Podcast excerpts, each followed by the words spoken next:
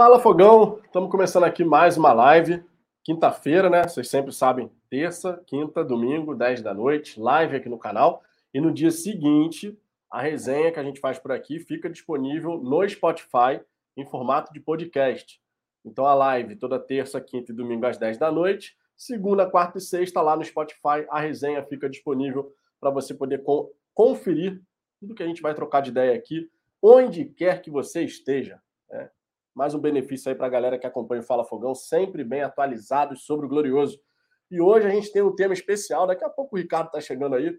A gente tem um tema especial para tratar hoje, que é justamente o negócio Botafogo.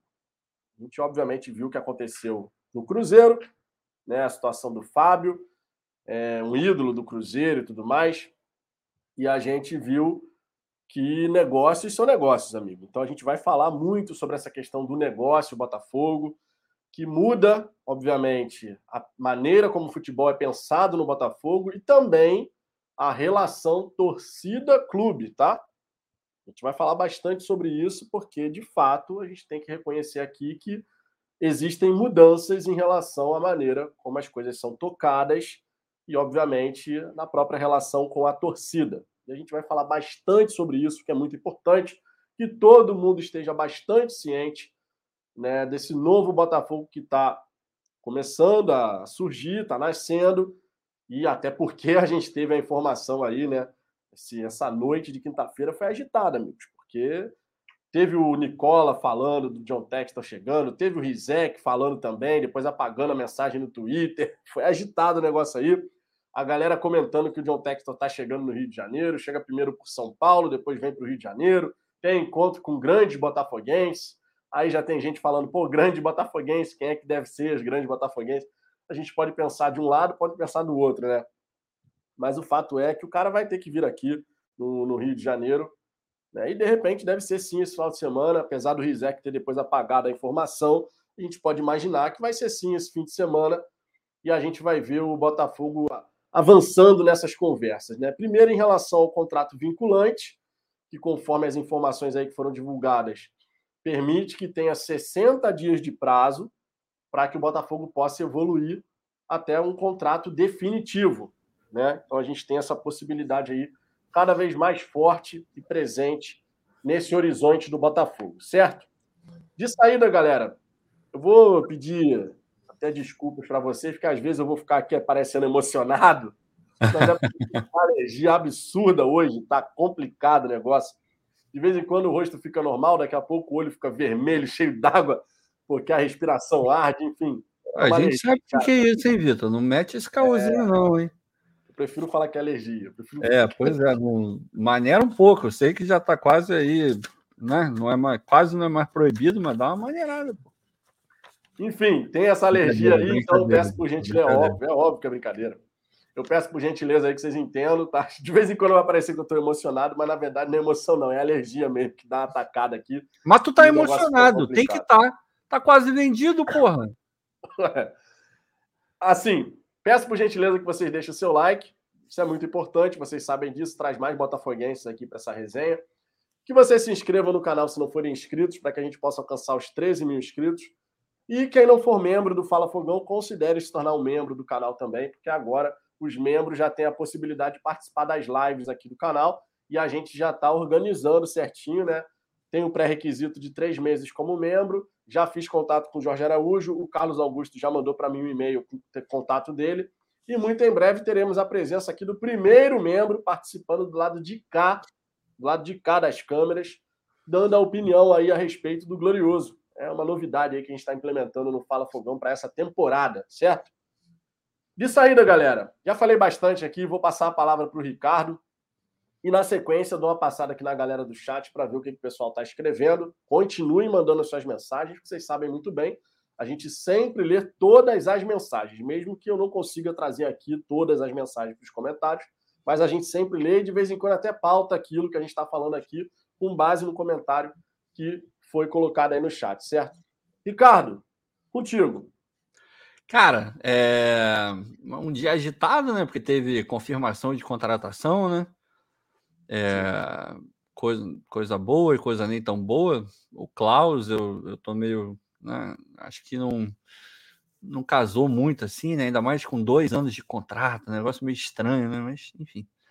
É, tomara que dê certo tanto para ele quanto para a gente, né?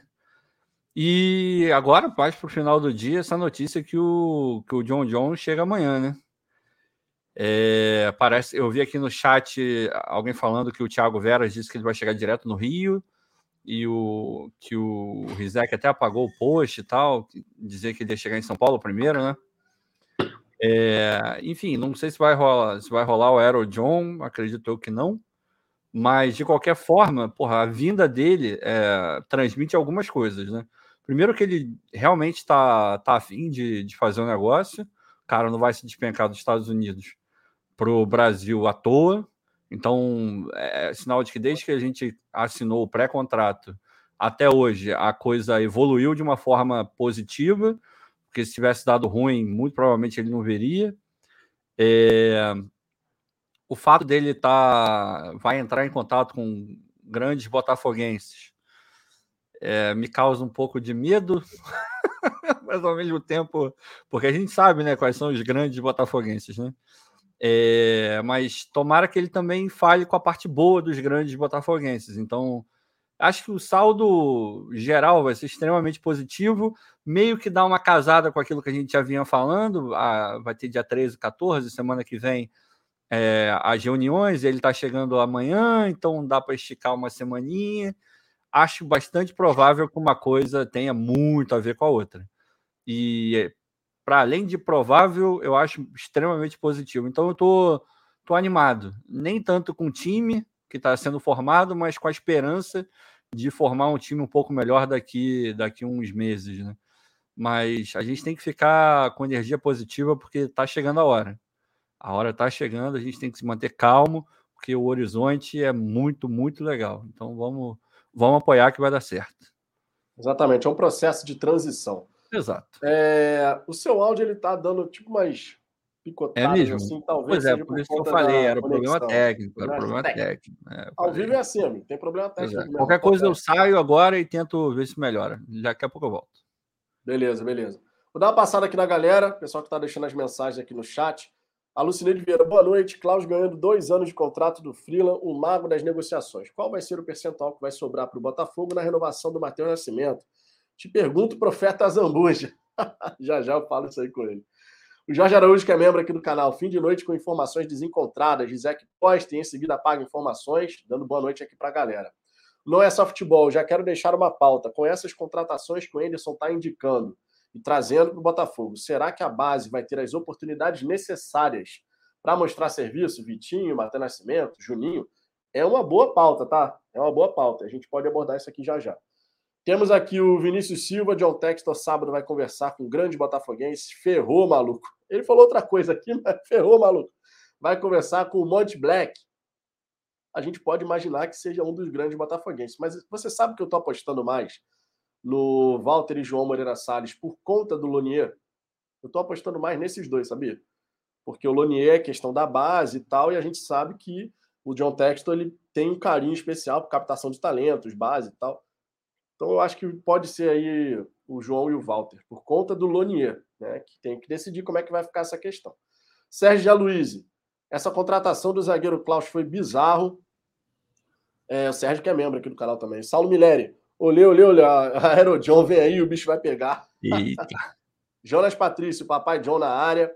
O Marco Dantas dando boa noite para a galera. Marco Dantas, que é, é membro aqui do canal também. O Jonas Patrício, papai chega amanhã em São Paulo e sábado no Rio, menos de 5 mil nem vou no Aerojohn. Resta saber se vai ter Aerojohn, né? Porque estão tentando é. dar informações desencontradas para a torcida botafoguense para, de repente, não ter a aglomeração, até em virtude da própria Omicron, né? Da, da Covid aí. Cara, tá todo mundo pegando, né? Tá bizarro tá isso. Todo mundo pegando, tá todo mundo pegando. Tiago Ribeiro, espero que não seja o maior botafoguense vivo, a questão dos grandes botafoguenses. Mendola da Silva, vamos rezar para esses vermes que estão no Botafogo não entrarem no negócio, não estragarem é. o negócio. Não vai estragar, não, cara. Não vai estragar, não. Wanderson Fábio, Ricardo, você vai vir recepcionar o John? Não, o Ricardo tá lá nos Estados Unidos, pô. Ah, pô, eu, eu adoraria, adoraria conversar com ele, mas, cara, é capaz de eu conseguir conversar com ele aqui, pô. Exatamente. vamos, vamos ver. Gilberto Petene, cara, o John Texton vem amanhã, gente. Que foda. Cassiano, Thiago, Thiago Veras soltou que o John vai chegar no Rio nessa sexta. O Rizek apagou o post, porque nele falava que chegaria em São Paulo. Na verdade, ele pode chegar via São Paulo e no mesmo dia pega uma conexão e vem para o Rio, né? Totalmente Sem plausível dúvida. isso. Foi o que de eu repente, fiz da última vez, inclusive. Cara, de repente, inclusive, por Santos Dumont, conforme a gente havia falado aqui. Cara, é mais legal para ele. A vista bonita do Rio de Janeiro. É, pois é, já vem ali Pão de Açúcar, já dá para ver ali o Botafogo, então melhor. Exatamente.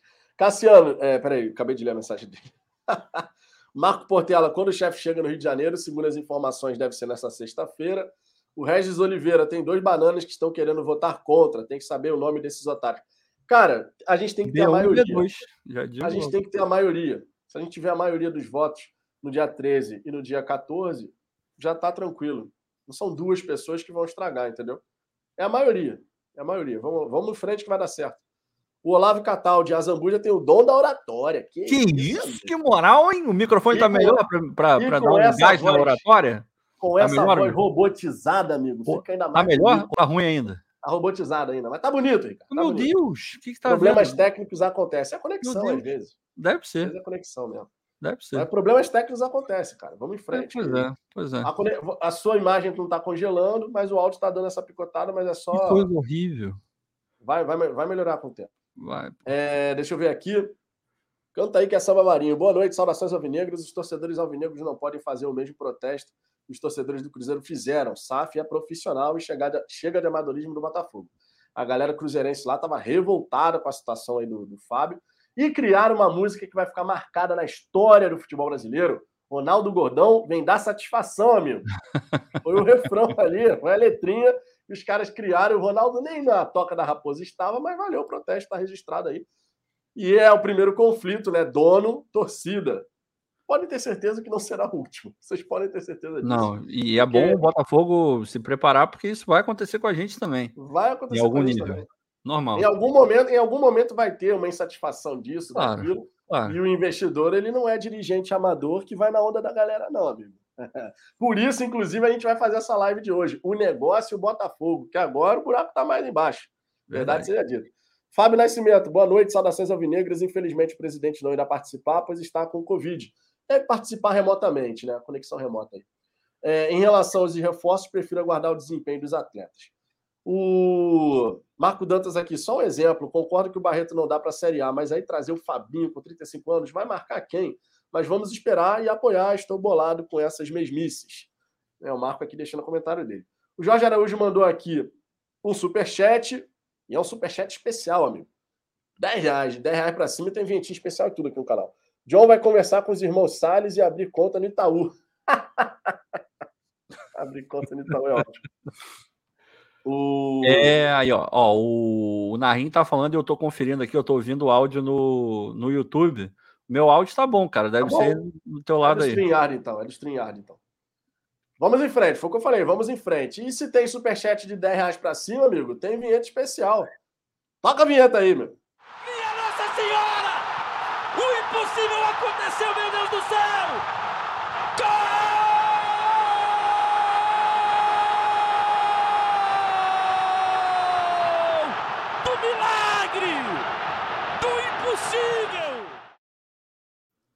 Muitíssimo obrigado, Jorge, pelo valeu, superchat. Valeu, bebê. obrigado, bebê. Convidei bebê hoje para participar da live, Pô, mas ainda bebê, está tímido. Bebê é foda, tímido. Daqui a pouco ele vai entrar no, no ritmo. Não, ali. tá timidinho, mas fica tá timidinho. timidinho ainda, tá timidinho. Mas daqui a pouco participa aí da gente. Ele já está apto a participar, porque já é membro aqui do Fala Fogão há mais de três meses. Qualquer coisa a gente faz uma live lá na, lá na laje dele lá, cara. Porra, meu irmão. É porque vocês não tiveram a felicidade de conhecer é. primeiro a família do Jorge, o próprio Jorge, mas ele tem uma vista para o Newton Santos, meu Deus do céu. A vista do Jorge Newton Santos, pelo amor de Deus. Né? Coisa linda. Marcos do Raiz Alvinegro aqui, ó. Aero John, só resta ah, saber a hora, né, Marcos? só resta saber a hora. Resta saber a hora. Se inscrevam lá no Raiz Alvinegra. Marcos, que estava fazendo live com o Anderson, do Anderson Moto, canal do Anderson Moto. E também estava rolando até agora há pouco a live do Fabiano Bandeira. Se inscreve toda a galera aí da mídia independente. Fabiano que virou global, hein? Virou global hoje. É, amigo. Fabiano Porra. apareceu lá no Globo Esporte. Mandei, mandei uma mensagem para ele. Enfim, eu acho que eu posso falar isso, né? Eu mandei uma mensagem para ele. Aí ele falou: meu irmão, falando do. Se alguém falar do Botafogo, eu invado até a Globo. muito bom, muito bom. Fabiano Bandeira, figuraça, figuraça. Gente boa demais, cara. Tava achando, tava achando lá que tava jogando futebol, ninguém marcando ele. Tu viu o vídeo? Eu vi, cara. Eu, eu, ninguém eu, marca ninguém, amigo. Eu acho que o Covid só tava valendo para ele. É o negócio da distância. ninguém marca ninguém, pô. Mas o Fabiano falou que é muita qualidade, que não precisa correr, é bola é, grudada no é, pé. É, é. vou... Sabe o atalho, né? O cara já tá aí nessa, já tá em um tempo aí já, né? Então, temos tá aqui mais um superchat do Roberto de Souza, que é membro aqui do canal também, dizendo: Viva o John John! John John, John John, John John, John John, John John. Amigo, a, gente, a torcida do Botafogo vai ter que fazer uma música no estádio. Opa, assim. primeira vez que esse cara for ao estádio, meu oh. Deus do céu. Imagina, cara, o estádio cheio e a torcida. John, John, John, John, John, ah, John, John. Vitor, tem dúvida que isso vai acontecer, Vitor? Não tem nenhuma. Bom demais, bom demais. E é simples, cara, porque você pega uma música que já existe, você é. simplesmente coloca o nome do cara e vai, ó, no ritmo aqui, ó, a galera toda. Tranquilo. bom demais, bom demais. Bom, a gente, a gente tem que fazer essas brincadeiras agora, né? Porque depois que um momento lá o bicho estiver pegando, ninguém canta essa, essa música, não, amigo. Não, vai, vai cantar, mas com a variação, né? Ei, Joe, Joe! É. Uma hora ou outra isso pode acontecer. É, é isso espera que demore bastante. É. A gente espera que vai comer chuchu. Ei, John John, vai comer é chuchu. Assim. É, temos superchat aqui, a vinhetinha do, do superchat, que a gente tem duas vinhetinhas aqui. Superchat de 10 reais para cima, a vinheta especial. Agora é o do Roberto de Souza, que está sempre fortalecendo aqui. Então, vinhetinha na área. Olha o que ele fez! Olha o que ele fez! Olha o que ele fez! Olha o que ele fez! Gol!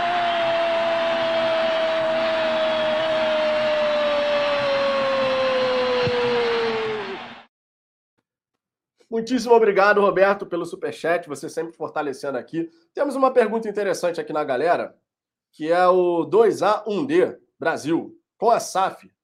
Vamos lá, com a SAF, como fica a concessão do estádio Newton Santos, tendo em vista que é um CNPJ diferente, a companhia Botafogo, né? Vai ficar com o Botafogo ou com a SAF? Cara, o, o estádio Newton Santos é um ativo. É um ativo. Então, é como se fosse assim: o, o, o estádio Newton Santos é da companhia Botafogo. Certo? É da companhia Botafogo. Mas a SAF vai ter alguma gerência sobre o equipamento. É como se fosse assim: a gente não tinha companhia Botafogo e o Botafogo em si, eram dois CNPJs distintos. E o Botafogo usufruía do equipamento, certo? Então vai continuar a mesma coisa. A gente só tem que saber se vai sair a tal, a tal da parceria com a W Torre, né? Que estava sendo falado e tal. A gente tem que aguardar para ver como é que vai ficar essa situação. Se de fato vai ter uma parceria com um terceiro para fazer a gestão do equipamento, o que eu enxergo com muito bons olhos, acredito que o Ricardo também, que apesar é. da gente ter um investidor, a gente ter, estaria trazendo para perto do Botafogo um parceiro estratégico que já é, tem expertise tem... e know-how em é. fazer esse tipo de gestão de equipamento. Mas tem, é, pois é, mas tem uma outra parada também. Aí não é informação, não, tá, gente? É só sou eu levantando mais alguma coisa. O, o John John, ele, ele é do mundo do entretenimento, né? Então ele talvez tenha algum, alguns contatos de, de empresas multinacionais também que fazem esse tipo de coisa, até por conta do Crystal Palace também. Então, sim, sim. não sei, eu, eu de imediato, o que foi divulgado da W Torre, vendo como eles gerem o estádio do Palmeiras, eu, eu acharia legal. Agora, eu não, não cravo que, que a coisa vai acontecer assim tranquilamente, não. Acho que deve ter uma conversa aí entre as três partes, Botafogo, John John e, e a W Torre, porque talvez ele tenha alguém para botar também. Ah, não, sim.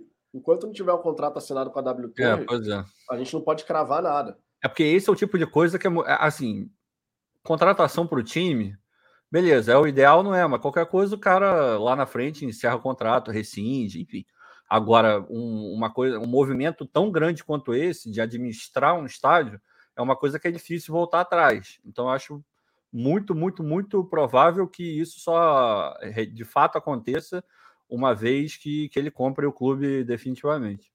Sim, são questões aí que a gente tem que ver como é que o Botafogo vai conduzir. Pois é. Já dei uma passada inicial aqui na galera, tá? Já dei uma passada inicial na galera. Peço por gentileza que vocês deixem o like. A gente está aqui com 135 likes, certo? Em 20 minutos de live. Muitíssimo obrigado. Todo mundo que está chegando aí. Deixa o like, porque isso traz mais botafoguenses aqui para o canal. Mais torcedores chegam junto aqui nessa resenha. E se inscrevam também, se não forem inscritos, porque isso nos ajuda a crescer para a gente poder alcançar os 20 mil nesse primeiro semestre. Nosso grande objetivo nessa metade inicial do ano, certo? Com a ajuda de vocês, a gente vai chegar lá. Quem já for inscrito, considere se tornar membro do canal, porque, conforme eu disse, a gente agora tem esse benefício aí para a galera que é membro de poder participar das lives aqui, ó, do lado de cada das câmeras. A partir de R$ 4,99 por mês você já tem aí como fortalecer o nosso trabalho e ter acesso a esse benefício a partir de três meses como membro, certo? É um pré-requisito aí para poder começar a participar aqui do lado de cá das câmeras. E muito em breve a gente vai ter o primeiro membro participando do lado de cá. Fiz o convite para Jorjão e já vou convencer Jorjão vai, a deixar, deixar a timidez de lado e participar do lado de cá das câmeras. Jorjão está aí, então ele vai poder se pronunciar já já escutando essa mensagem. Agora, vamos em frente aqui. Primeiro detalhe. A gente aqui, só para vocês ficarem cientes, eu já falei mais cedo, tá? No, no segundo, segundo vídeo do, do dia aqui no canal, eu já falei sobre a questão da contratação do Klaus e do Vinícius Lopes. A gente vai dar uma breve passada sobre esse, essas duas contratações, especialmente aqui para escutar a, visão, a, opinião do Ricardo né, sobre esse assunto. É, e na sequência, a gente já começa então a falar sobre essa questão do negócio Botafogo, obviamente abordando essa questão da chegada do John Textor aí no Rio de Janeiro, né? E depois entrando de fato no tema especial da live, que é o negócio Botafogo, como a SAF vai impactar o futebol alvinegro e a nossa torcida. São pontos bem relevantes que a gente tem para falar aqui nessa live especial de hoje, certo? Ricardo, mais cedo aqui no canal, conforme eu disse, eu falei sobre Klaus e Vinícius Lopes. É, o Botafogo também está para anunciar o Breno, volante, o Fabinho, outro volante de 35 anos. E sobre Vinícius Lopes e Klaus, obviamente, o que chamou mais a atenção foi o contrato né, do Klaus de dois anos. O jogador que não vinha atuando no Ceará, teve questão física aí envolvida, e pega todo mundo de surpresa, né? Ele acertar um contrato com o Botafogo de dois anos já de saída, assim. A questão dele nem é tanto a idade, são 27 anos, né? Porém, porém, a gente tem que lembrar aqui que o jogador não vinha jogando, não era disputado no mercado, pois não é. era disputado no mercado. Porque uma coisa é você fazer um contrato de dois anos com um cara que está assim, meu irmão, tem vários times tentando contratar o cara. Né? Você está ganhando uma concorrência. Aí você fala assim, bom, tô, tem times interessados, vou fechar com o cara aqui dois anos, porque o cara está mandando bem. Mas o Klaus não era o caso, não é que ele estivesse mandando bem ou não, ele não jogava, então não dá para saber é. de fato como é que ele vai poder agregar. Os dois anos surpreendeu a imensa maioria da torcida botafoguense, tá? surpreendeu de fato, não dá para a gente falar o contrário porque quando a gente fala do de um contrato com um jogador que não vem jogando, o que, que você pensa inicialmente? Um ano. Você pode botar um gatilho ali no contrato dele para, se for bem, você já protege o interesse do Botafogo por uma continuidade. E se não der em nada, depois de um ano você fala, ah, já deu, tentamos, mas não, não, não deu certo e tal. Não é o caso, cara. O Vinícius Lopes é outra história. Jogador Não, é, jovem, é verdade. 22 anos de idade, você faz um contrato de três anos, você espera que ele possa evoluir ao longo do tempo. Mas qual é a sua visão em relação a isso, cara? Qual é a sua visão, essas diferenças do, do Vinícius Lopes para o Klaus? E aproveita também, já que a gente está falando de Breno e Fabinho, que podem ser anunciados em breve, uhum. como isso, na sua visão, poderia impactar, por exemplo, o Botafogo, que, segundo informações, ainda busca a manutenção, né, por mais que não seja mais uma manutenção efetiva, seja uma nova contratação de Barreto e Oyama. Bom, vamos lá. É... Quanto ao Klaus, eu não contrataria nas bases que o Botafogo contratou. No primeiro momento, eu nem contrataria, mas a partir do momento que você contrata ou você quer contratar, porra, firmar um contrato de dois anos não faz muito sentido. É... Ele pode entrar, jogar, virar uma sumidade de um jogo para o outro? Pode, futebol tem dessas coisas. É, a gente pode, daqui a pouco, estar tá dando graças a Deus que o Botafogo contratou ele por dois anos de graça. É, de graça no sentido de não ter que pagar transferência, né? Obviamente tem que pagar o salário dele. Luva e sei lá mais o que, que foi combinado. É, a gente pode, daqui a um tempo, tá falando, meu Deus, ainda bem, porra, ainda bem que alguém enxergou, graças a Deus o Anderson tá no Botafogo, e porra, falou que é para contratar ele, que ele é bom mesmo no banco, não jogando nunca, machucado a vida toda. Enfim, é, eu faria um contrato de um ano. Eu faria exatamente o que você falou, cara. Colocar, colocaria um gatilho ali para poder aumentar, se fosse o caso. É, não renovação automática, pelo amor de Deus, porque isso é, é, um trauma que a gente tem no Botafogo, né? Não dá, não dá. Renovação é um negócio bizarro. E, e renovação automática, sinceramente, para mim, não serve nem para um cara que é uma aposta, nem para um cara que é uma semi-realidade, e nem para um cara consagrado, porque, vamos supor, o Elkson, por exemplo. eu não colocaria uma renovação automática, porque eu não sei qual a condição que o cara vai vir. A, a tendência é que, se ele jogar no Brasil, ele sobra. Ele sobra. Agora, é certeza? Não. É, ele vai virar um Hulk, vai ter o mesmo impacto que o Hulk teve. É, não sei, não dá para cravar. Então, eu não colocaria. Eu sou completamente contra essa coisa de renovação automática. Não contrataria ele. Agora, o, o Vinícius, eu contrataria. Não, não acho um absurdo, não. A gente já vem falando. E o Breno na mesma situação. Jogador jovem, cara, tem que contratar mesmo. Ainda mais de graça.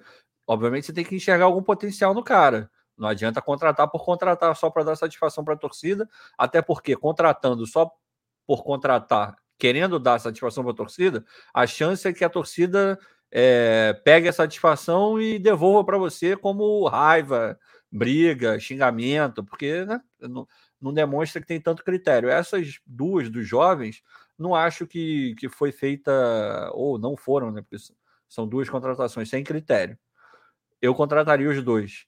Agora, o Fabinho, o Fabinho, eu, eu confesso para você que eu, eu, fico na dúvida, assim.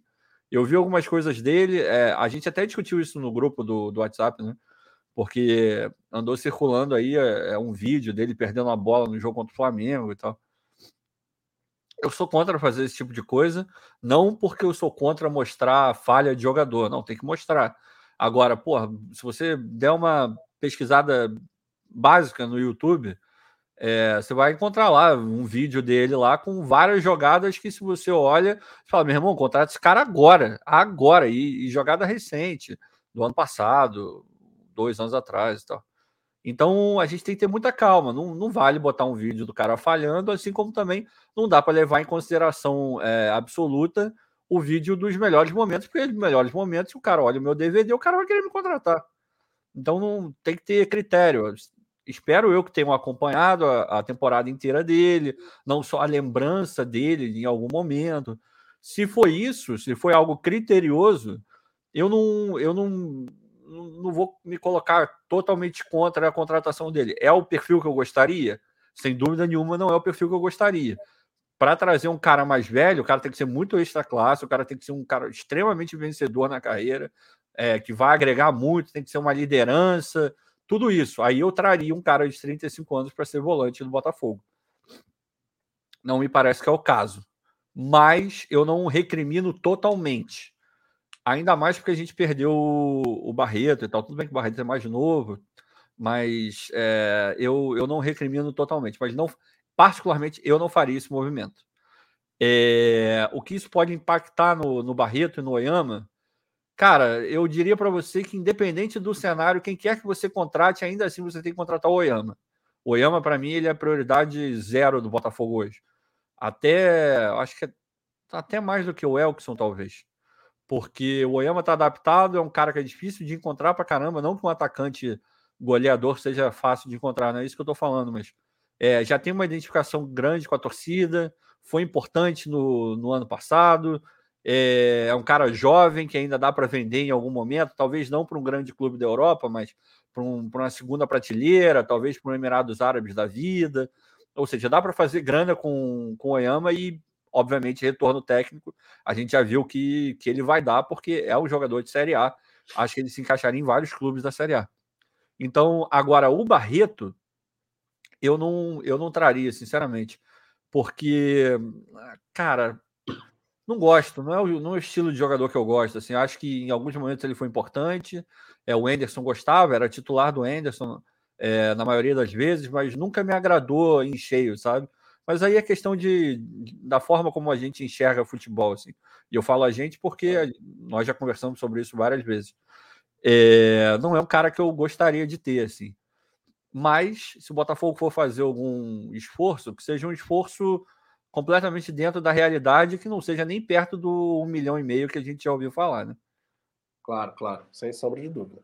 Não, e tem um detalhe também, né, Ricardo, que você trazendo Breno e Fabinho, tem que anula a necessidade de você insistir no Barreto. Não, eu concordo, eu concordo com isso, mas como a gente vê aqui no chat, a gente nunca sabe se é. Tem gente que fala de galhofa, de sacanagem, mas tem gente que fala sério que gosta dele, mas se eu tivesse sim, que apostar, sim, sim. eu falaria que o, que o Anderson também gosta dele.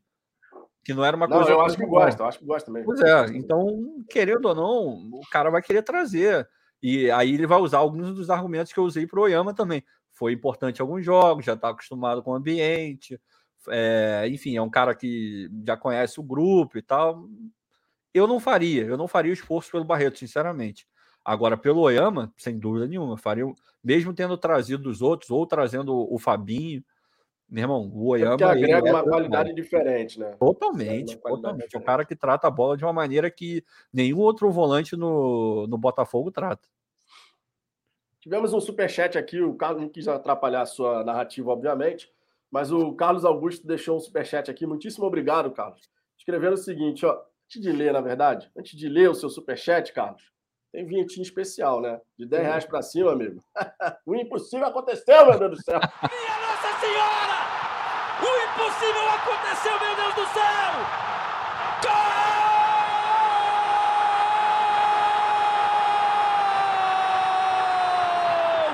Do milagre! Do impossível!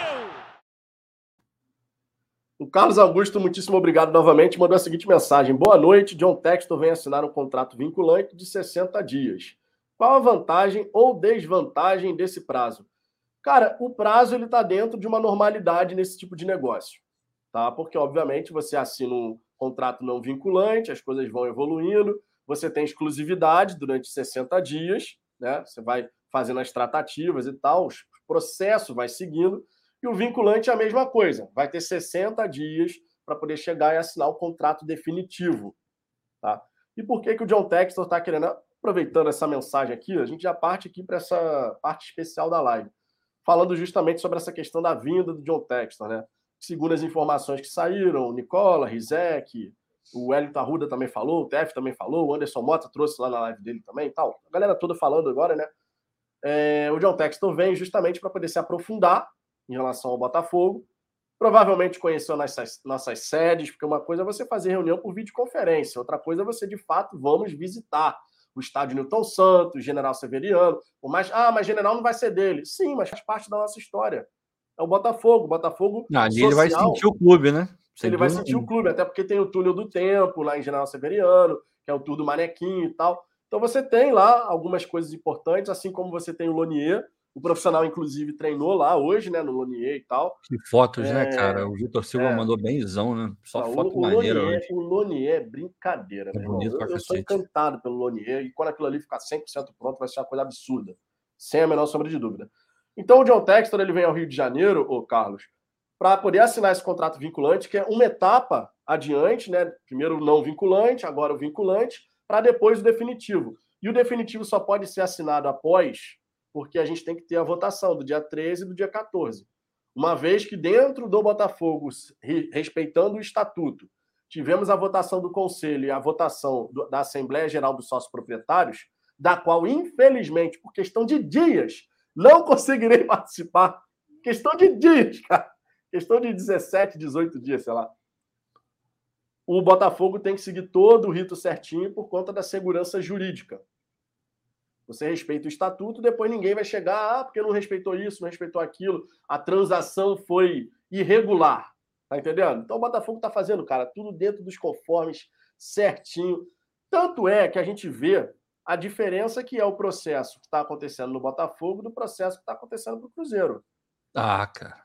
Tem uma diferença brutal em relação a um processo e outro. No América Mineiro, por exemplo, os caras estavam conversando há sete meses já, sete meses, e subiu no telhado o acordo, amigo. O americano lá viu, pô, peraí, o Cruzeiro 90%, o Botafogo 90%. No caso do América Mineiro era 70%. O cara mudou de ideia e falou, peraí, tem outros dois times no Brasil que vão vender CD, né, 100%, vender na verdade, 100%, é, 90% das ações da SAF, então eu quero mudar o nosso acordo aqui também, eu quero 90%. Só que os dirigentes do América Mineiro não queriam avançar nessa direção. Então, quando você vai vendo os times que estavam mais avançados em relação a esse processo da SAF, desestruturados nesse processo. Enquanto o Botafogo, ó, a gente está vendo tudo seguir assim, gente, ó, saiu a notícia, contrato não vinculante. A André Chame deu uma entrevista, ah, é assim, assim, assim. Vai ter, a, vai ter a votação no conselho e tal. Tivemos a data marcada. Primeiro do conselho, depois da Assembleia Geral, sócios proprietários. Aí agora a questão da vinda do John Texton para poder se familiarizar mais com o Botafogo, entender o clube que ele vai investir e tal, conhecer mais a nossa história. Então a gente vai vendo passo a passo a coisa evoluindo. E dentro desse modelo, de, desse, dessa estrutura de negócio, esse tipo de 60 dias e tal é absolutamente normal, porque a gente não está falando de 40 reais, né? Não, é, e, é, e lembrando que é a, milhões. a gente está falando de até 60 dias. É. Não quer dizer que terão 60 dias cravados. A até questão porque, é. Até trazendo aqui, né, Ricardo? Aquilo que a gente estava debatendo outro dia. O Botafogo ele fez a consulta à CBF e à FERJ, porque a gente tem que transferir para a SAF os direitos esportivos e contratuais antes do começo do Campeonato Carioca. Isso significa dizer que, ao fazer essa transferência, o Botafogo já vai ter acertado o contrato definitivo com o John Textor? Pode ser que sim, pode, pode ser que não. que não. O fato é que a gente tem que fazer a transferência antes do começo do estadual, porque senão, amigo, aí é só no ano que vem. Então, quando tem aquela coisa, estamos correndo contra o tempo, de fato estamos, mas como o processo está seguindo todo um percurso já bem definido, bem estruturado, vai dar tudo certo, vai tudo encaixar. Tá? Então, a questão dos 60 dias é um prazo normal e a vantagem é que você dá segurança para um lado e segurança para o outro. Imagina você, como investidor interessado em fazer a aquisição das ações da SAF do Botafogo, e o Botafogo, nesse período que você assina um contrato não vinculante, vinculante, ele pode chegar e conversar com outras empresas aí. Qual é a garantia que você tem de você estar tá dedicado naquilo ali? Então é bom para um lado, é bom, é bom para o outro. É bom para todos os lados. Por mais que a gente tenha pressa, é melhor fazer bem feito do que ter retrabalho na frente, ou então melar alguma coisa. É, enfim, tem que ter paciência para fazer o trabalho direito, né? Tem jeito. Exatamente, exatamente. Mais uma vez, muitíssimo obrigado, Carlos, pelo superchat. Vamos em frente aqui. Vou dar uma passada posso, na galera. Posso só, já que você vai passar na galera, eu pode, perdi uma mensagem do Luiz Siqueira. Ele falou: Ricardo, manda um abraço para o estado do Espírito Santo. Que Deus abençoe o trabalho de vocês. Eu não vi na hora, só, na verdade eu vi, ia comentar, mas meu áudio estava meio ruim, o Vitor falou. Aí eu fui ver aqui e acabou que eu não, não passei por você. Mas obrigado, cara, obrigado pela, pelo desejo aqui para gente. A gente tenta fazer o melhor trabalho possível.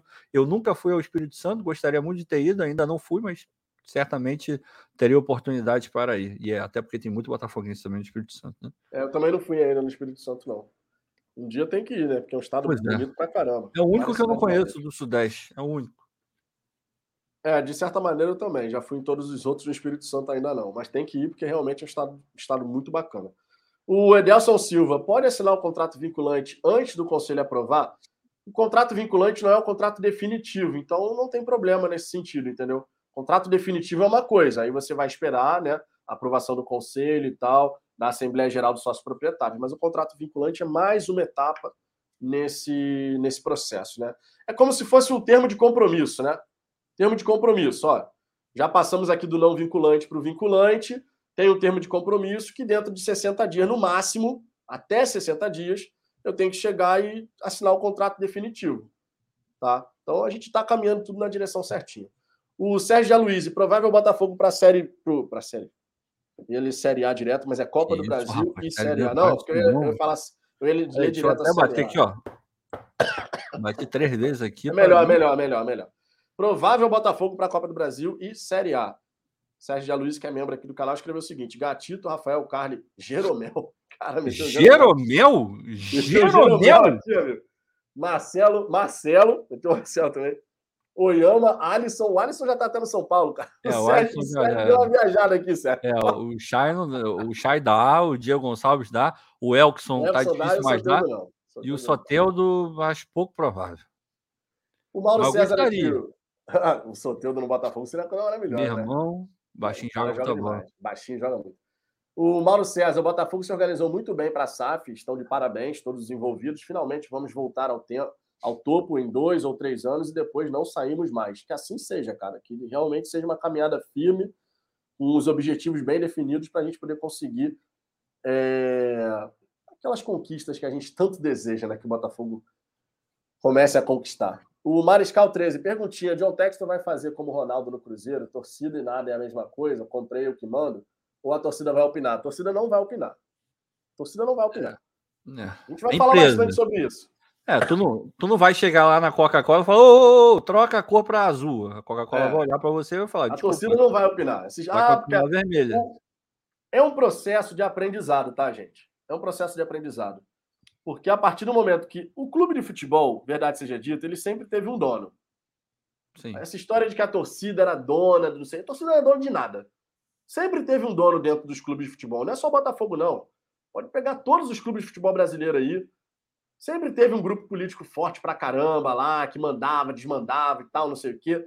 E no fim das contas, a torcida tinha a pseudo-sensação de que mandava alguma coisa, de que era dona do clube. Ah, porque a gente faz pressão na rede social. E aí o dirigente fala assim: o dirigente joga pra galera.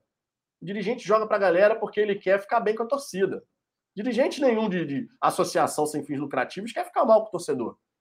Joga pra galera, você responde tweet, você fala da negociação que está acontecendo. A gente viu isso acontecendo no Botafogo, por isso que eu tô falando disso. Agora, no negócio, numa empresa, amigo, é uma outra história. A gente pode falar na rede social à vontade. No fim das contas, o cara vai falar: não, nosso planejamento é esse, e é isso aqui que a gente vai seguir. E a gente vai ter que entender. Ah, mas futebol tem paixão. De fato tem paixão. De fato tem paixão. Não, Só que e- quando a gente transforma futebol em empresa, É. empresa, a gente não pode achar que o, o gestor lá ele vai ficar tomando as, as decisões porque a torcida está pedindo isso, reclamando daquilo. Isso aí, Não, gente- aí- é um e processo aí- de aprendizado também. Não, pois é, e aí eu vou trazer rapidinho a questão do Fábio com o Cruzeiro. Dá para tirar uma lição boa disso. O, o Cruzeiro barra Ronaldo é, é o vilão da história? Não, na minha visão, não se trata disso. Na o Fábio é, é o coitadinho? Também não se trata não. Também disso. não. Poderia ter sido feito de uma forma melhor? Provavelmente poderia ter sido feito de uma forma melhor. Só que, primeiro que o que foi acordado com o cara era impossível de pagar e quem está lá dentro deveria saber disso. E fizeram o que sempre foi feito, ou seja, vê aí, depois a gente vê como é que paga. É, dito isso, chega uma, o Cruzeiro vira uma empresa, ou está começando a virar uma empresa. Chega um gestor e olha, cara, esse contrato aqui não dá para não dá para cumprir, a gente tem que conversar em outras bases. Hoje eu vi um vídeo do Rica Perrone, enfim, ele deve ter algum, ele conhece gente pra caramba, não estou falando que o que ele disse é exatamente o que aconteceu, mas a, a versão dele é que o Fábio nunca foi favorável a essa coisa de, de SAF. Ele nunca se sentiu confortável em estar dentro desse processo. Isso pode ter atrapalhado um pouco também.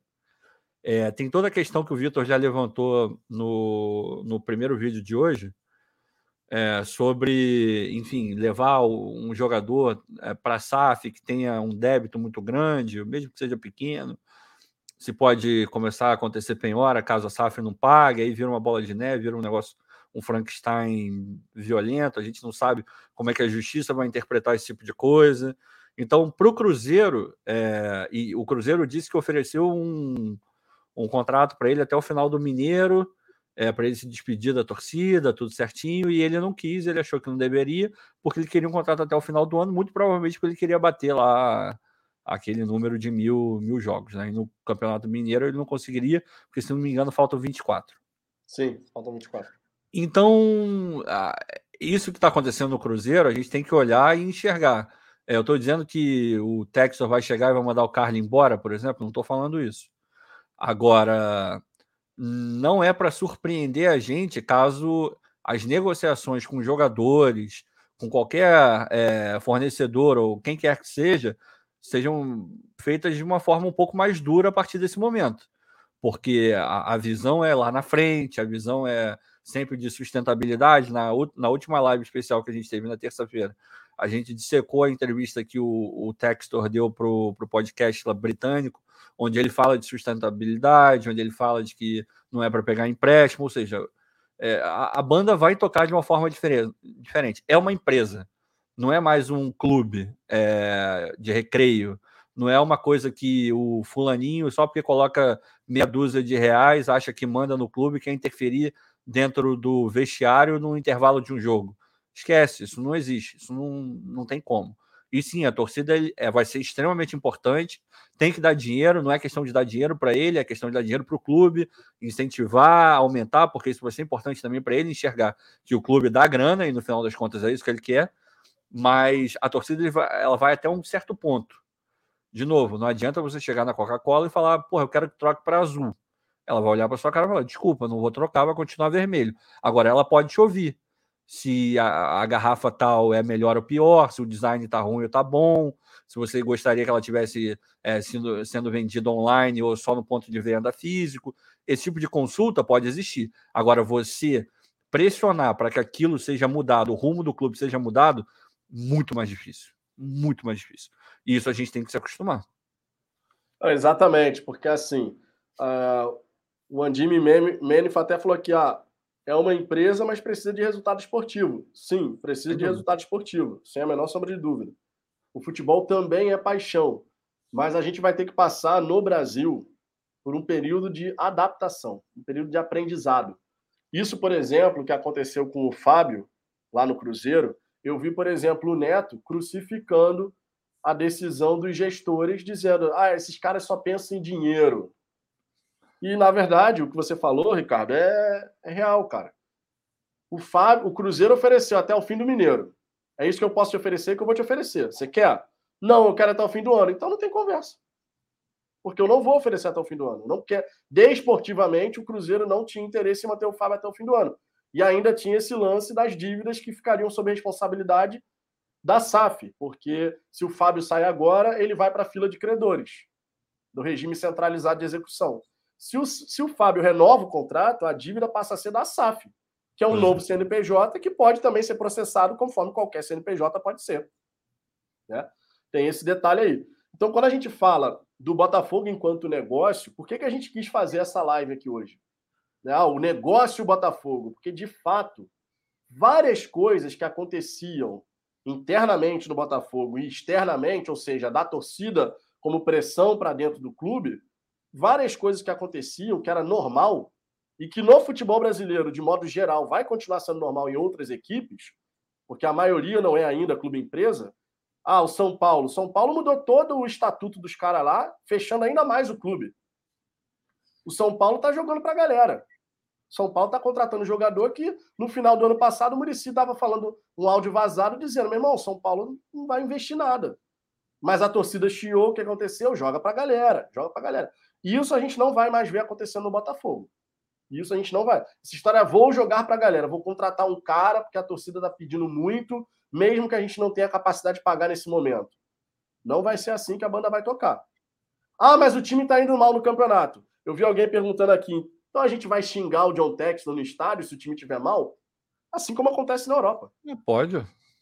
Pode. Na Europa, por exemplo, tem time que tem, tem lá seus donos, a torcida fica pé da vida e começa a cantar contra o dono. Porque tem um dono. O time tem um dono lá e os caras, os torcedores ficam pé da vida e fazem os seus protestos por lá.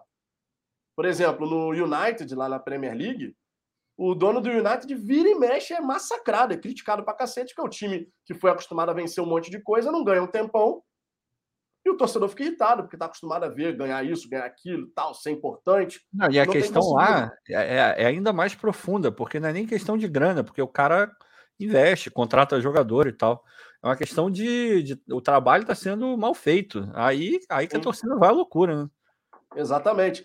Então, assim, quando a gente fala o negócio Botafogo, sim, a nossa relação com o Botafogo vai mudar. A nossa relação, que eu digo assim, a gente vai continuar indo ao estádio, podemos ser sócio torcedor, comprar produto oficial, tudo normal. Isso aí tudo vai seguir normal, conforme a gente já faz. Mas isso que a gente via de pressão em rede social resultar numa ação espontânea de um dirigente, que ele vai na emoção ali da galera, meu irmão, isso já não acontece com o Jorge Braga. É só a gente parar para pensar o seguinte: Chamusca, Série B. Chamusca, Série B. Quanto tempo a torcida do Botafogo precisou ficar pressionando, pressionando, pressionando, pressionando, para enfim o Chamusca sair do Botafogo? A gente já vinha pressionando a questão do Chamusca há muito tempo. É muita coisa. E por que, que não foi antes a tomada de decisão? Porque dentro do Botafogo os caras falam: não, cara, nosso planejamento é com ele até o final. Só que a crítica veio por quê? Pô, uma coisa é você ser profissional, porque você. Vou, vou, meu profissionalismo é tem que cumprir contrato até o fim, independente de resultado. Certamente, isso também não vai ser o caso com o investidor. Agora, significa dizer que ele vai, ele vai demitir porque a torcida está pedindo para demitir? Não necessariamente. Ele vai ter os indicadores dele lá de desempenho e falar assim, meu irmão, vou te falar, vou dar até um exemplo para vocês, tá? Vou dar um exemplo para vocês. Metas que o Botafogo tinha para 2021. Campeonato Carioca, qual era a meta, Ricardo? Semifinal. Era chegar na semifinal, é. Semifinal. Chegamos? Não chegamos. Não. Copa do Brasil, qual era a meta? Chegado, Oitavas né? de final. Não temos chegado. É bom que se diga. Oitavas de É, final, Copa do Brasil. Chegamos? Não. É. Segunda fase a gente já rodou. Um investidor, não estou dizendo que isso aconteceria, mas um investidor com metas definidas, ele fala: meu irmão, olha só, eu tenho 12 dias até o começo do Campeonato Brasileiro e nas duas competições iniciais você já furou comigo. Significa dizer que ele obrigatoriamente mandaria o técnico embora ali? Não. Não significa. Mas se ele chegasse e falasse, cara, você não atingiu as metas que eu estabeleci, então eu vou escolher um outro técnico. Poderia acontecer? Poderia. Então a gente pode esperar que o Botafogo agora ele vai ter tudo pautado por indicadores de desempenho. Muito Essa de- provavelmente. Tomar decisão, tomar decisão, porque a torcida está pedindo para contratar A, contratar B, dispensar C, dispensar D. Isso vai mudar. Agora, vai agora eu acho que a gente pode fazer um contraponto. Não estou dizendo que é isso que vai acontecer, até porque tudo isso que a gente está falando é imaginando, é ouvindo o que ele está falando, é o que ele já falou e tal. Mas tem, tem uma coisa que, que ficou na minha cabeça que eu acho que, é, acho que seria legal trazer. É, a gente nunca pode esquecer que essa experiência do John Texor vai ser a primeira experiência dele como o grande dono de um clube, onde ele é o mandatário, onde ele é o manda-chuva, faz o que ele quiser, basicamente. Obviamente, seguindo as regras estão no contrato, enfim. Fazer que eu digo é. Ah, ele quer demitir o técnico, ele tem todo o direito de virar e falar: eu quero, quero demitir o técnico. Peraí que alguém está me ligando aqui. Eu quero demitir o técnico, ele vai demitir o técnico. E é assim que funciona. Agora, dá para dizer que isso vai acontecer de fato no Botafogo? A gente não sabe, porque no Crystal Palace, por exemplo, ele decide com mais três. Então a coisa, é- a, a- coisa é muito mais é, dividida, tem que passar por outras cabeças antes que algo de fato seja colocado em prática. O que eu quero dizer com isso? Eu quero dizer que, é, de repente, por ele ser o dono único no clube, a pressão da torcida talvez tenha um pouco mais de resultado. Porque ele, ele pessoalmente vai se sentir pressionado porque só tem ele. É, Estou dizendo que isso vai acontecer? Não. O que eu estou dizendo é que isso é uma possibilidade. A gente não sabe como ele vai reagir sendo o dono único do negócio, porque ele não tem essa experiência ainda. Verdade, verdade, verdade. Então, é, é- é- só com aquela velha tradição do canal de trazer um contraponto, a gente não pode deixar isso passar. Hoje, como a gente falou em umas lives anteriores, o cenário ele é mu- muito cheio de incerteza, porque a, a gente está entrando na vanguarda da coisa. Botafogo e Cruzeiro, aos trancos e barrancos, por razões parecidas, mas não iguais, estão liderando esse processo de virar empresa no Brasil. É completamente novo. A gente nunca viu isso. É impossível a gente ter certeza de tudo que vai acontecer. Se a gente já conhecesse o processo, ainda assim, por se tratar de Brasil, futebol, a gente poderia ver alguma coisa é, inesperada. Imagina algo que nunca aconteceu. E vai ser algo novo para ele e para a gente. Nem totalmente novo para ele, mas certamente com uma dose de novidade bastante alta. Então, dá para ir para um lado, dá para ir para o outro, e é capaz de ter até um terceiro é, caminho para ser seguido. A gente não sabe. Agora, se eu tivesse que apostar, a tendência, na minha opinião, é exatamente o que o Vitor falou. As coisas vão ser pautadas com, com KPI, Racionalidade. com, com racionalidade, tudo dentro do, do processo, tudo montadinho. E que bom que provavelmente será assim, porque já meio que funciona isso, principalmente na parte administrativa, dentro do Botafogo a partir do momento que o, que o Braga assumiu. Não, e esse é um ponto importante. A galera até até que falando, o Thiago Ribeiro, é só manter o Jorge Braga que vai dar bom. E eu Pode ser, acredito que o Jorge Braga, que é sempre importante a gente lembrar também o seguinte, tá, gente? O Jorge Braga, ele hoje, ele, ele é subordinado, digamos assim, né, do presidente do Césio Melo, é presidente Jorge Braga. A partir do momento que o Braga permanece no Botafogo para a SAF, passa a ser John Textor Braga. O Braga responde diretamente para o John Textor. O John Textor não vai ficar aqui no Brasil. Isso é uma coisa que a gente pode ter certeza que não vai acontecer. Ele pode vir de vez em quando e tal. Sim. Mas possivelmente ele vai deixar pessoas aqui da confiança dele. No primeiro momento, o Braga deve ficar à frente, é o que a gente imagina. Mas ele não vai ficar aqui no Brasil. Ele não vai se mudar para o Brasil para poder ficar à frente de fato da operação. Então ele vai ter pessoas aqui para tocar o Botafogo. E, obviamente, com reuniões frequentes né, de avaliação de desempenho, tudo aquilo que tem numa empresa. E certamente hoje no Botafogo, com a chegada do Braga, conforme o Ricardo falou, essas questões já começam a acontecer. O Braga, pô, como é que um gestor funciona? Para você poder fazer uma avaliação de se está progredindo ou não, você tem que ter indicador de desempenho. Seja de funcionários, seja dos processos que você está implementando na instituição. Tudo isso, provavelmente a gente vai ter reuniões periódicas, semanais talvez, com a alta cúpula ali, digamos assim, né? O John Tex, o Braga, não sei o quê, para ir avaliando e avaliando como é, lá que está o progresso. Lá no Crystal Palace é semanal. Toda semana tem semanal. a reunião dos quatro. Inclusive o CEO é um deles, né?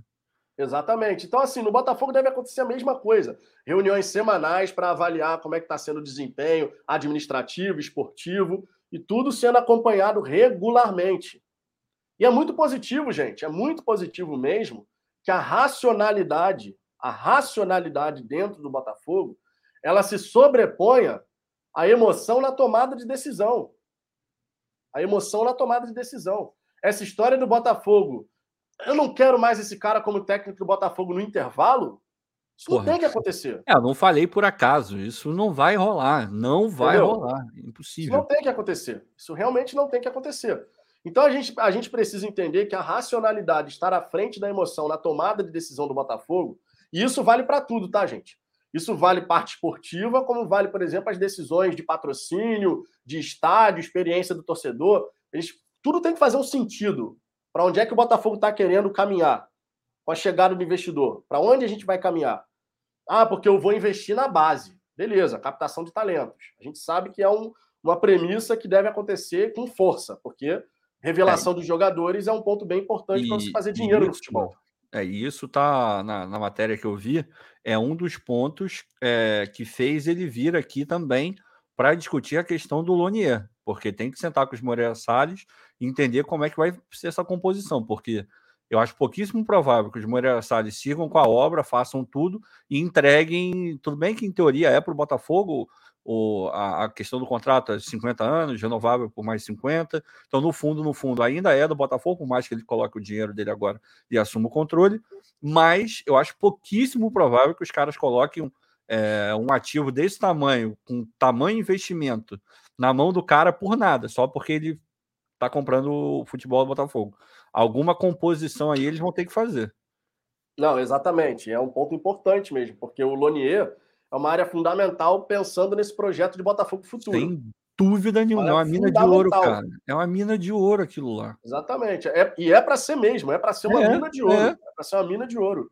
O Botafogo com uma estrutura de primeiro nível para receber garotos de vários lugares do Brasil e de repente do continente sul-americano também, não se restringindo aqui a Brasil, por exemplo, tendo alojamento, tendo escola de referência, tudo isso que a gente sabe que é a ideia, irmão, é para ser uma mina de ouro, é para a gente dar um salto roubar, de qualidade absurdo. Se começar a roubar moleque, roubar no bom sentido, moleque lá do, do Fluminense, lá de Xerém, já tá bom já, não precisa nem ir muito longe, não, porque os caras vendem, porra, todo, toda temporada vende uma porrada, um trabalho que dizem que é muito bom, mas provavelmente não vai ter, não tem uma estrutura que chega nem perto do que, em teoria, a gente vai ter com o CT, com o Lonier, né? Então é para abrir o olho, é uma mina de dinheiro mesmo. é uma de mina de dinheiro e é um dos caminhos nesse negócio Botafogo. No negócio Botafogo, a base ela é um pilar de sustentação fundamental. Sem dúvida. Fundamental. Além disso, a gente tem a questão do, do próprio profissional, logicamente, né? Porque a gente, quando a gente fala de negócio, ainda mais de futebol. Aí tem um rapaz pode... aí, um rapaz no chat aí. Eu não vou nem falar quem é, porque você já deve saber. Já vi, já. Então, quando a gente fala do negócio Botafogo, a gente também tem que falar do, da questão do profissional, porque, obviamente, no negócio de futebol, o desempenho esportivo também gera grana. Também gera grana. É claro que a coisa tem que ser sustentável. Por isso que a gente já falou aqui. Ah, a gente eu até gravei um vídeo aqui no canal falando isso, ah, porque teve uma informação que saiu a ah, 200 milhões ano para o futebol e tal, não sei o quê. Pô, bacana, 200 milhões ano, base profissional, maravilha. Só que isso tem que ser sustentável. Para ser sustentável, significa dizer que o John Texton não vai ficar colocando todo ano do bolso dele 200 milhões, 200 milhões, 200 milhões. Não é assim que a banda toca. Num negócio, se você coloca muito dinheiro e nunca recupera, você está tendo prejuízo, cara. Você, individualmente, como investidor, você está tendo prejuízo. Sem você está toda hora despejando dinheiro, despejando dinheiro. Então a gente tem que, por isso que a gente já falou aqui na outra live, a questão de fazer as receitas do Botafogo crescerem. As nossas receitas com venda de atletas, com premiação por conta do desempenho esportivo. É, o Botafogo agora não ficando mais se preocupando, por exemplo, em brigar contra rebaixamento, ficar ali buscando sempre do sexto para cima, do quinto para cima, do quarto para cima, até um belo dia que a gente bata lá segundo, primeiro, né? Porque é um processo também isso. É um processo de você estar tá sempre brigando lá no alto, para não fazer uma graça de vez em quando, daqui a pouco ficar lá embaixo de novo. Então, o desempenho esportivo no negócio Botafogo, dentro desse contexto geral de negócio, também é algo fundamental. Também é algo fundamental. Significa dizer que todo santo ano a gente vai ver o Botafogo voando voando assim, uma coisa garantida. Não, porque isso é futebol. Futebol você não tem a ciência exata. Você pode ter um investimento acontecendo, o trabalho acontecendo e por diversos fatores você está fazendo um campeonato oscilante. É só você pegar o United, por exemplo, na Premier League, eles devem ter, sei lá, meu irmão, a segunda maior folha salarial do, da Premier League. Não duvido, porque é Cristiano Ronaldo, é Pogba, é Bruno é, Fernandes, é não sei o quê e os caras estão patinando, perderam para o Overhampton. Ô, Vitor, pega o Tottenham, cara. O Tottenham Mesma coisa. milhões e milhões e milhões de libras. E não conseguiu, tudo bem, chegou na final da Champions League aí dois, três anos Muito atrás. Custo, né? Contra o Liverpool, custo. pois é, uma, uma coisa que vai acontecer a cada 100 anos, aquela virada com os três gols do Lucas. É, mas, de modo geral, tudo bem, tá sempre disputando Champions League, mas ele tá num, num nível ali, num patamar que ele não sai ali, ele não consegue dar aquele salto. E, pô, você olha pro, pro time, é, tem tido bons treinadores, agora tem o Conte, que é um belo treinador, pode gostar ou não do, do estilo de jogo dele, mas, pô, o cara, por onde ele passa, ele ganha. Já ganhou a Premier League com o Chelsea, inclusive. Agora, e o elenco é bom, pô. Harry Kane, o Son, o, até o, o Lucas também é, o Loris, o goleiro, que é bom pra caramba também. Enfim, tem, tem vários jogadores bons ali e não sai, cara. Fica naquele rame-rame ali, não, não vai muito além, não. É, a questão é muito mais, muito mais profunda. E a empresa também, tem dono, tem tudo certinho. Exatamente. O José Ronaldo aqui, com a SAF, vamos parar de dar voo de galinha, serão voos mais altos. A tendência, Dentro é, essa. A tendência é essa. Dentro de um processo feito. de trabalho bacana, bem feito, a tendência é essa. A tendência é essa. Mas aí, ó, a gente tem. Eu vou até trazer uma outra mensagem aqui, que é completamente o oposto. O Diego Gonçalves aqui. Só avisa ao John John o seguinte: se o Botafogo não levantar uma taça esse ano, o pau vai comer pro lado dele. Não vai, cara. Não vai, não Não, não, não vai não e vai. não deveria. A questão não, não vai, é exato. Não vai, não deveria. Não é essa. É começar um trabalho, é começar um trabalho. As coisas têm que ir acontecendo gradativamente. Esse é um ponto muito importante para deixar claro aqui. Esse é um ponto muito importante. A gente já falou aqui numa outra live da questão da expectativa versus realidade, a ansiedade versus a paciência. Pela primeira vez na nossa história, a gente está tendo a possibilidade de vislumbrar no horizonte um Botafogo capaz de se estruturar, de se fortalecer, para a gente voltar a ver a estrela solitária brilhando. Isso vai acontecer assim, ó, no estalar de dedos? Não vai. Não vai. Não vai. Vai ser um processo. Vai ser um processo de trabalho. Ah, não ganhou no primeiro ano, não ganhou no segundo ano, não ganhou no terceiro ano. Tudo está errado. Não, não está tudo errado. A gente tem que ir avaliando ano a ano. Sempre lembrando, em cada torneio que a gente entra, só um sai vencedor. É. Você pode fazer um trabalho maravilhoso, termina no segundo, eu não Não é, e, e Vitor, a questão é que a gente fala, e não é, não é balela, não, ou não deveria ser. A, a, eu gostaria muito que a torcida comprasse isso. Porra, primeiro passo é, vamos lá, estruturou salário em dia, pô, só isso, a garantia de salário em dia, fazendo direitinho, maravilhoso. Contrata de uma forma um pouco melhor. Lá na frente a gente pensa em contratar um medalhão, um cara grande pra caramba. Ali na frente a gente pensa nisso. Mas agora vai contratando melhor. Daqui a pouco você já começa a brigar na parte de cima da tabela. Vai se acostumando a disputar Libertadores todo ano. Isso já vai dando é um uma receita importante. um pouco maior. É vai se acostumando. Cara, não tem jeito. Uma hora você vai acabar fazendo uma campanha extraordinária, Exato. uma campanha muito boa. Tu vai acabar batendo campeão em algum momento. Vai se acostumando, cara. Vai se acostumando. E, porra, você pode falar. Eu li uma matéria hoje do Fluminense. Pode falar, o time é fraco, o time não é, mais ou menos. Mas eles estão se acostumando a jogar Libertadores. Tá jogando uma atrás da outra aí. Dois anos seguidos já, com time limitado, com alguns jogadores lá os caras estão aumentando a folha salarial deles, estão se acostumando na última Libertadores. Com um time bem meia-boca, na minha opinião, com alguns jovens, o Fred, que sempre é bom, é bom ter no, no clube, porque faz muito gol. os caras fizeram uma boa campanha. Se você pegar a questão de custo-benefício do time deles, eles tinham uma folha, acho que ao redor de 4 milhões. Porra, chegaram bem na Libertadores, ganharam do River até e tal. É, foram bem, foram muito bem. Agora, tem que se acostumar. A questão não é para agora, né? Pode dar super certo esse ano. O Botafogo pode ganhar uma Copa do Brasil esse ano, tudo é possível. Agora, a visão tem que ser ir se acostumando a disputar coisas boas, coisas grandes e daqui a pouco se acostumar a ganhar. É, tem que pensar desse jeito. É, é um processo para você. É um processo. é um processo. É um processo que você vai ter que percorrer e ano a ano você ir buscando subir degrau, subir dúvida, degrau, subir dúvida. degrau. Porque aí acontece isso, cara. Uma hora ou outra, você já se acostumou. Irmão, o padrão do Botafogo é todo ano o brasileiro. Brasileiro, todo ano Botafogo do sexto para cima. Ah, é o, todo ano, todo é ano. O mínimo, é o tá mínimo. Tá entendendo? Tá entendendo? A gente começa a ficar naquela, meu irmão. Ah, o Botafogo vai brigar por quê? Não, o Botafogo vai brigar por Libertadores, no mínimo. É um processo, a gente vai chegar lá. Mas a gente tem que ter o controle da ansiedade. Eu entendo a ansiedade, porque, obviamente, que a gente quer ver a coisa acontecendo o mais rápido possível. Para a gente poder tirar o tempo de atraso, né? Vamos falar claro. a verdade.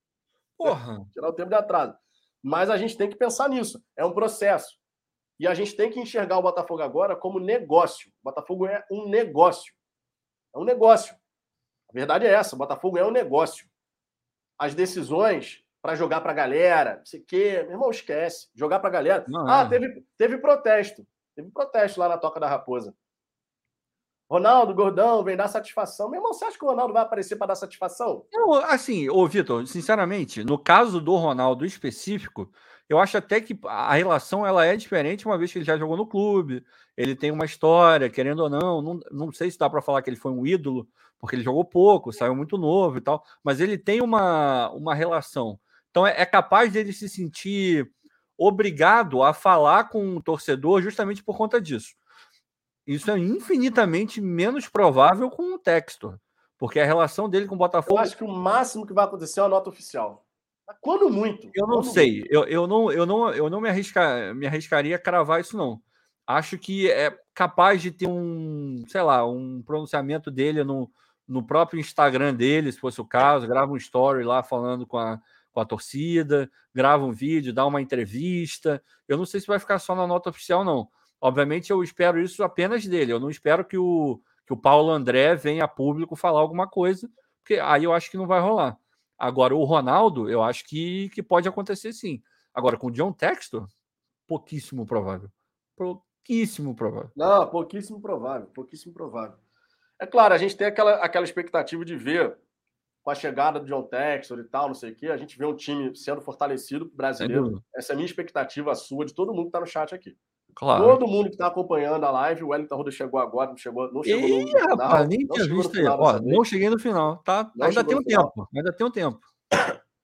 Todo mundo está nessa expectativa de com a chegada do investidor, ainda mais antes do Campeonato Brasileiro começar, até por conta da janela, né, que vai até 12 de abril, a gente possa ver algumas movimentações mais contundentes do Botafogo. Aquela coisa assim, ó, esses são caras que estão chegando para assumir a titularidade, para poder dar a encorpada mesmo que a gente precisa para o campeonato. É a expectativa de todo torcedor. Justamente para a gente não entrar no campeonato naquela. Não, a gente não pode cair. O pensamento não pode ser esse. Na, torcida, na cabeça da torcida é isso que está acontecendo. Vamos ser realistas. Vamos ser realistas. A gente fica chateado com certos nomes que são ventilados agora? Sim. É o Botafogo que ainda não tem a grana. O Botafogo, com o investidor chegando, primeiro campeonato brasileiro, a gente não pode nem passar perto de pensar em brigar para não cair, meu irmão. Nem passar perto. Porque é ruim para ele e é ruim para a gente, obviamente. É ruim para ele e é ruim para a gente. Agora, isso é garantia 100%, 100% de que ele vai abrir a mão para chegar e fazer vários investimentos assim, contratar esse, aquele, aquelas contratações que vão animar pra cacete a torcida, cada nome anunciado vai ser a festa. Também a gente não pode ficar aí nessa direção. Não dá. Provavelmente vai ser o meio do caminho. Provavelmente algum um meio do caminho ali, um meio termo jogadores que vão agregar, que a torcida vai falar, pô, bacana. Mas ainda assim não é aquele cara, por exemplo, que vai parar o aeroporto, que vai lá, não sei o quê, sabe? A gente provavelmente vai num, num compasso ali, passo a passo. Deu, teve um, um, torcedor aqui no chat, que agora eu esqueci o nome, mas pode colocar seu nome de novo, a mensagem. Que eu vi ele falando, ah, no, no City, por exemplo, quando o City foi vendido e tal, as primeiras contratações do City, ah, contratou o Robinho, que na época saiu do Real Madrid. Mas o Robinho jogou ao lado de vários caras ali, meu irmão. O Ireland. Jogou ao lado do Ireland, meu irmão. Jogou ao lado do Elano. Você é. fala assim, cara, o City foi comprado. Quem jogava é, não lá? Era, não, era um jogo, time, né? não era um time é, galáctico. Não era. Não e foi sendo construído. Ao longo das temporadas, ele foi sendo construído. Um processo que foi acontecendo até chegar nesse City aí que é dominante. Que entra com Guardiola para brigar sempre mesmo. Não, e mesmo assim, aí é um bom exemplo também, porque beleza, eles ganham. É um campeonato que uns vão julgar que é mais difícil, que é a Premier League, que é pontos corridos e tal. Mas Champions League, porra, com, com tanto de dinheiro que o City já botou ali, era para ter ganho alguma, em teoria. Já era, já era. E não ganhou chegou nenhuma até hoje. Chegou, é, chegou na final, claro, mas não ganhou, irmão. É, é difícil. É porque no nosso país, no Brasil, é, enfim, tem se mostrado que você botando muita grana tem quase sempre sido garantia de título. Porque Palmeiras botou muita grana, ganhou título, um atrás do outro. O Atlético Mineiro botou muita grana, tá ganhando o título aí, provavelmente vai ganhar um atrás do outro também. O Flamengo botou muita grana, também um atrás do outro. Agora, no futebol internacional, isso nem sempre. Vai ver quanto o Real Madrid gasta, quanto não sei quem. E nem sempre os caras ganham tudo. É muito, mas muito difícil. Em compensação, você vai pegar o Bayern de Munique, que gasta menos do que esses, vai lá e ganha. E ganha um atrás do outro também. Então, o grande ponto no futebol, e o Textor fala disso no podcast, como a gente já dissecou na última live, é, é, você achar o equilíbrio entre o que o torcedor espera, o que a história do clube diz que ele tem que ter e o que o, o clube, o que o investidor quer também.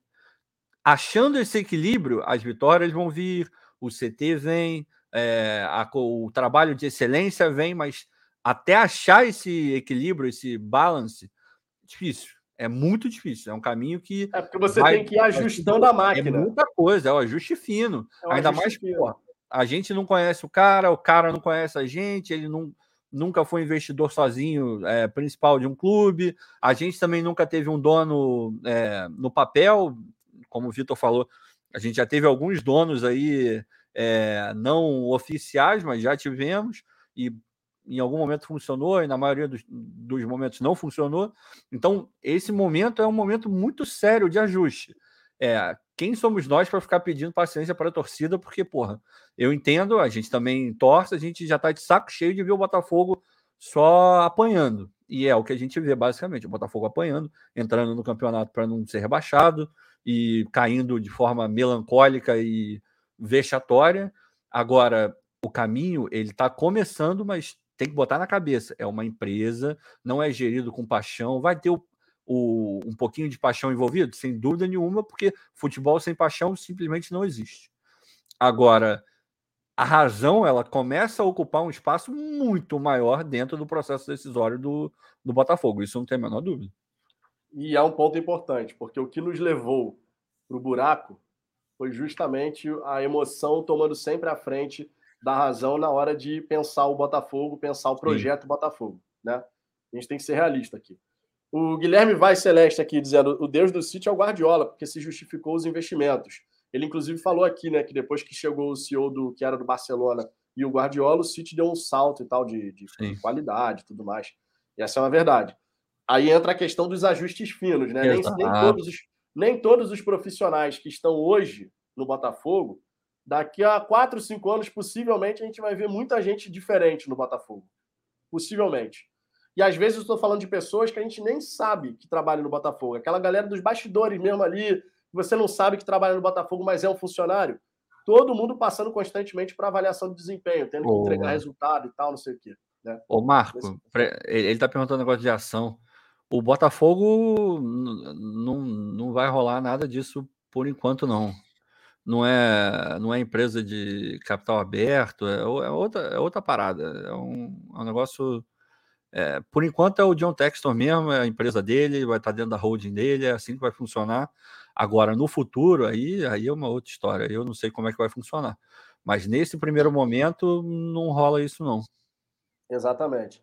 É, deixa eu ver aqui alguns comentários aqui, a galera do chat. Eu peço por gentileza que a galera que está aqui com a gente deixe o like. A gente está com 383 likes. Dá para pelo menos 500, né? Dá pelo, pelo menos 500 likes. Vamos embora. Deixa o like aí, se inscreva no canal também para a gente poder alcançar os 13 mil inscritos e caminhar rumo aos 20 mil, que é o grande objetivo desse primeiro semestre.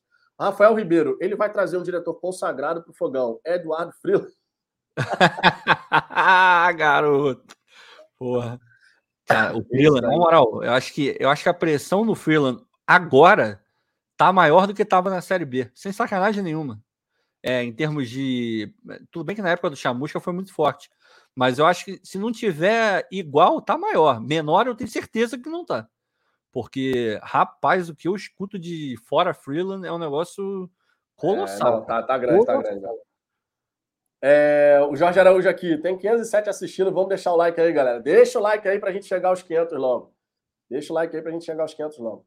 Temos aqui, ó, deixa eu ver mais algumas mensagens aqui. O Elita Ruda já já vai participar aqui da gente nessa reta final. Pediu, pediu aqui para entrar, amigo. Falou, deixa eu entrar nesse negócio aí. Já já, já, já vou mandar o link pro El. O Marco Dantas dizendo, se emocionou agora, Vitor. É, cara, porque eu tô com alergia. Não, tô com alergia, tá desgraça. Ele tá, ele tá com alergia a, amadorismo. Aí ele fica assim. Ah, alergia a amadorismo. De, de profissionalismo, aí dá alergia. Da, porque ele lembra, ih, meu Deus do céu, lembra do, do, enfim, do Monte Black lá, aquelas coisas. O Zanoni Golias, estou achando isso tudo uma maravilha, pois se nós estamos todos impacientes e nervosos com a mudança, imagina o temor dos rivais tem muito rival que tá se mordendo, tá? Ah, tem. É, tem amigos torcendo meus pra... aí que, porra, pelo amor de Deus. Para dar errado. Tem. Torcendo e, muito para dar errado. E, sinceramente, Vitor, tá no direito. Tá no direito. Ah, não, tá no direito. A gente, a gente faria a mesma coisa. Torcer, é, o rival é. tem que torcer pela gente. É o Vasco tá querendo aí virar empresa. Eu quero mais que a empresa seja falida antes de abrir. Ah, é assim que funciona. É. O Agni aqui, boa noite, amigos. Com o primeiro investimento em uma gestão profissional, já brigaremos no mínimo sul-americano e pré-libertadores. Não, não duvido, Agni, até porque é as vagas, é as vagas na esse ano, por exemplo, a, a sul-americana foi até lá embaixo, meu irmão. Só que o Botafogo Sim. não vai estar lá embaixo, a gente tem que estar para cima. Mas Sim. não duvido, pré-libertadores e tal. Foi até o oitavo esse ano, né? Até o oitavo, né? Eu, sinceramente, Sete, não estava acompanhando a Série A, não, direito, né? Acompanhei Ampassan, mas o Diego Teve vaga para todo mundo, para tudo, cara. É, Basicamente foi isso. O Diego Gonçalves, por enquanto é só 400 milhões. Depois ele pode injetar mais a hora que quiser. Claro. Pode. A empresa, a empresa passa a ser dele. Se ele quiser colocar mais dinheiro depois, ele está no direito dele. Assim como mais adiante, daqui a 15 anos, 20 anos, o John Tex pode chegar e falar: bom, aquilo que eu queria fazer aqui no Botafogo já fiz e eu vou vender a empresa. O não. Botafogo ele pode, ele tem que dar o aval, né? Foi uma das condições que o Botafogo colocou e ele concordou. Pode, e tem uma cláusula de recompra também, tem uma história dessa. É, então assim, são coisas que podem acontecer. Botar mais dinheiro? Sim, pode botar mais dinheiro, é o direito dele, né? Tá no direito de botar mais dinheiro, a operação é dele, ele pode se quiser. É, deixa eu ver aqui mais algumas mensagens, deixa eu subir um pouquinho. O Rony Marques está no chat, caraca, saudade do Rony. O Elton Arruda chegou da Rua do Passeio agora. Eu não sei de onde ele chegou, mas acredito que não tenha sido da Rua do Passeio. o Sérgio Aloysio, o Botafogo vai fazer a final da Copa do Brasil. O Sérgio tá confiante pra cacete, meu irmão. E o Sérgio é um cara positivo mesmo, ele tá sempre confiante. Isso é legal de ver. Estarei Milton presente. Guilherme, time ruim não vende produtos, torcida não comparece, patrocinadores não vêm, etc. É preciso investir para ter o retorno. Também. Sim, concordo que é preciso investir para ter o retorno. A gente só não pode ficar naquela expectativa de que ele vai investir um mundo de dinheiro o tempo inteiro. Gente, Funciona. Funciona mais ou menos como, como toda boa empresa. No começo, o dono tem que botar dinheiro para o negócio andar. Mas a intenção do dono é sempre que o, o, a empresa ande com as próprias pernas. Ele vai pegar uma parte, vai botar no bolso, outra parte ele vai reinvestir, por aí vai.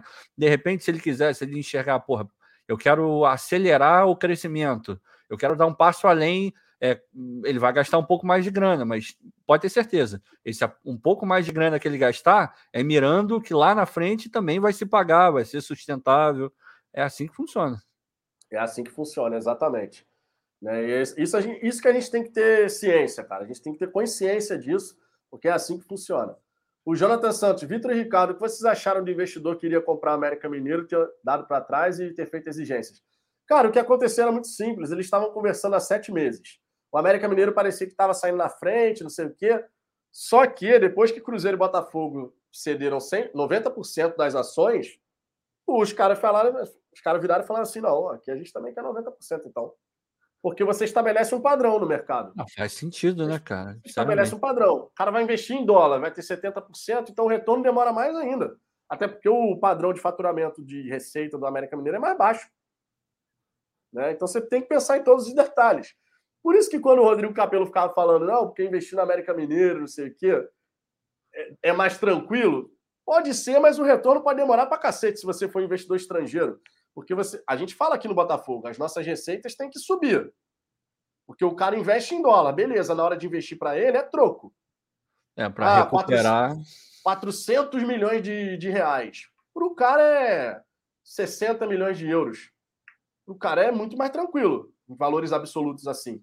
Agora, na hora de recuperar, amigo, recuperar o investimento, aí a mesma coisa vale. Você tem que aumentar o faturamento para você conseguir conseguir o retorno mais acelerado.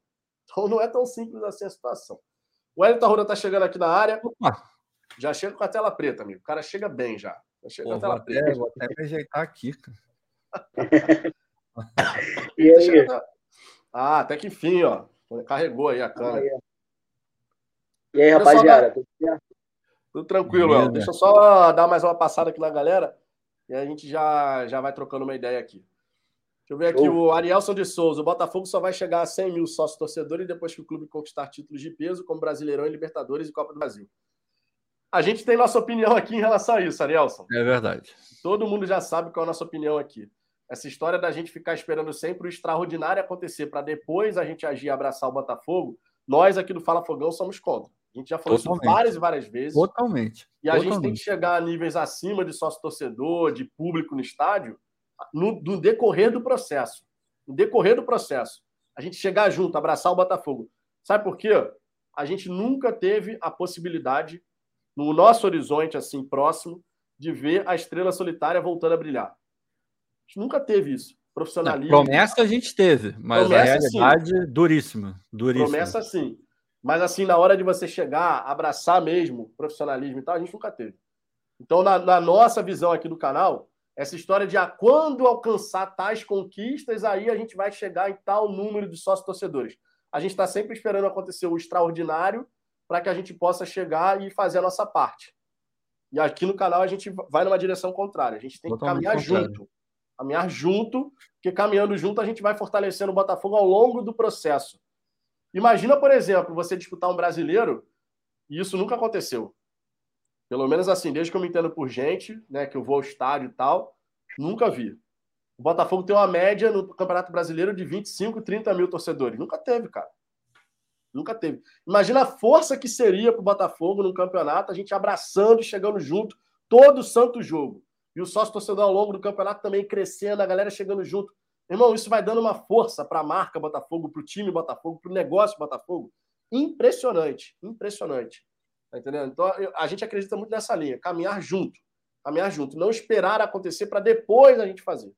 É, pelo menos é a nossa visão aqui do, do Fala Fogão. Aproveito, Wellington Arruda, aproveito, Wellington Arruda, para te passar também a palavra para você falar sobre isso. Como é que é a sua visão em relação a essa questão da relação torcida-Botafogo, nesse quesito da gente ir ao estádio, da gente ser sócio e da gente abraçar o clube? Você vai em qual linha de raciocínio, né? Porque é a primeira vez que a gente vai conversar sobre isso. Literalmente, eu não sei qual é a sua opinião, pode ser totalmente diferente da nossa. Ó, em primeiro lugar, boa noite aí, meus queridos. Ó, não cheguei no fim, hein? Graças a Deus, aí eu aproveitei, mandei a mensagem pro Vitor, falei, ah, deixa eu entrar logo aí, deixa eu invadir isso aí. Então, Boa noite, rapaziada. Pô, gosto pra caraca do trabalho de vocês, em primeiro lugar, parabéns aí. É, e sobre isso, cara, eu sou muito com vocês, cara. Eu penso bem parecido. É, até, a, eu acho que agora, o, o Vitor, a gente teria que ter um pouco mais desse pensamento, porque, como você falou agora, a gente tem um investidor. Né? E eu acho que se a gente mostrar para esse investidor que o retorno dele pode ser maior, obviamente ele quer lucro, né? É, ele pode, inclusive, eu vi a galera falando aí, se ele pode injetar mais dinheiro, não sei o que, pode. É, se ele achar que ele vai lucrar mais, ele vai injetar mais dinheiro. Então, assim, a torcida é um grande chamariz para isso, cara. Se a torcida explodir sócio-torcedor, explodir é, renda de ingresso, explodir venda de camisa e tal, esse cara vai ficar empolgado e falar: opa, achei o brasileiro aqui que é o mapa da mina, esses caras vão me dar dinheiro, vou injetar mais grana lá. Então, eu acho que é muito por aí mesmo, cara. E agora, com a questão do investidor, mais ainda. Não, e esse é um ponto importante, né, cara? Porque isso é que você falou é muito verdade. Se o investidor, se o investidor ele percebe que ele a galera chegando junto, ele vai ficar, ah, porra, cara, botei aqui um investimento inicial, a galera já chegou. e ele perceber que existe essa possibilidade de um retorno mais acelerado à medida que a gente vai comprando a briga, cara, a gente só tem a ganhar, na verdade. É, o torcedor só tem a né? ganhar. Né? Todo mundo. E o clube só todo tem mundo. a ganhar, o investidor só tem a ganhar também, né? Porque o Botafogo crescendo todo mundo junto, cara, eu vou estar feliz da vida, vocês vão estar felizes da vida. Todo mundo aqui no chat vai estar feliz da vida, o Botafogo se fortalecendo, a gente vendo que a coisa está acontecendo. Né? Então, essa história da gente. É... Essa história da gente ficar nessa de esperar as coisas acontecerem para depois a gente fazer um sócio torcedor, decidir passar aí ao estádio todo jogo e tal. A gente tinha que ver essa festa na reta final da Série B, nos dois jogos finais, por exemplo, cara, direto. Porque a gente faz diferença pra cacete no estádio. A gente faz muita diferença no estádio. A gente realmente faz uma festa bonita. A torcida do Botafogo faz uma das festas mais bonitas entre as principais torcidas do país. A gente pode falar isso aqui. Você vê de vez em quando algumas torcidas, mas na, na hora que tá cantando a música ali, sabe? Aquela coisa ritmo lento, não sei o quê. O vento, né? O vento, o vento dá uma atrapalhada também. Às vezes né? o vento atrapalha também. O vento atrapalha é foda. Quando o vento bate, é difícil. Mas assim, a gente vê, sabe, isso acontecer. E a gente, quando vai lá, meu irmão, é cantando a plenos pulmões, a galera porra, animada e tal. E a gente precisa mostrar isso para o investidor também. Todo mundo sai ganhando, cara. Todo mundo sai ganhando. É tão bonito quando a gente vai no estádio Newton Santos e a nossa torcida tá presente lá, porra, cantando pra cacete, todo mundo alegre e incentivando a equipe, né? O investidor tem que fazer a parte dele, ninguém vai falar o contrário, mas a gente também tem que fazer a nossa. E essa é a nossa visão aqui no Fala Fogão. É um abraçando né, o outro. Fala aí. Só, só pode ser a, a, a mesma festa que você falou nos últimos jogos, mas sem a quantidade de álcool, tá? Senão não dura um ano. Aí fica por sua conta e risco, amigo. Aí fica por sua conta e não. risco. Aí fica por sua conta e risco. Agora, outro detalhe importante aqui da gente comentar em relação a essa questão do negócio Botafogo. A gente já falou aqui nessa questão da relação paixão, né? Como é que seria isso no Botafogo empresa? A torcida sempre vai cobrar, sempre deixando isso bem claro, a torcida sempre vai cobrar. Cobrança sempre vai existir no futebol é inerente ao esporte, né, a nossa paixão. A gente já falou sobre essa questão de que o investidor, o gestor, ele fica muito menos propenso a agir na base da emoção, porque tudo é mais racional, com indicadores, da maneira como tem que ser, respeitando um processo e tal. Passando sim por avaliações de desempenho periódicas, isso faz parte também de um negócio, né, quando você começa a ter uma estrutura profissional. Já falamos aqui sobre a questão da captação de, captação de talentos, de você tem a questão da estrutura, que isso vai ajudar o Botafogo, né? A gente falou aqui do Lonier, a parte de ser uma mina de ouro, e de fato é. A gente tendo um CT de base, uma estrutura bacana para receber garotos de vários lugares, isso vai gerar dinheiro.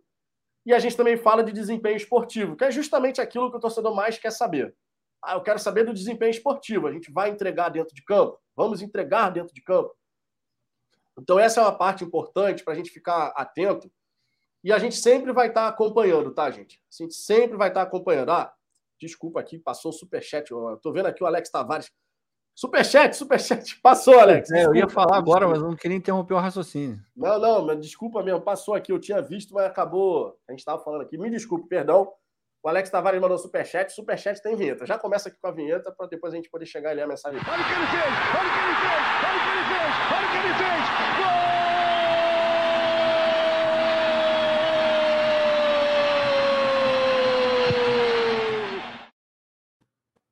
O Alex Tavares escreveu o seguinte: deve ter um impasse no CT, afinal, Morena Salles injetou dinheiro.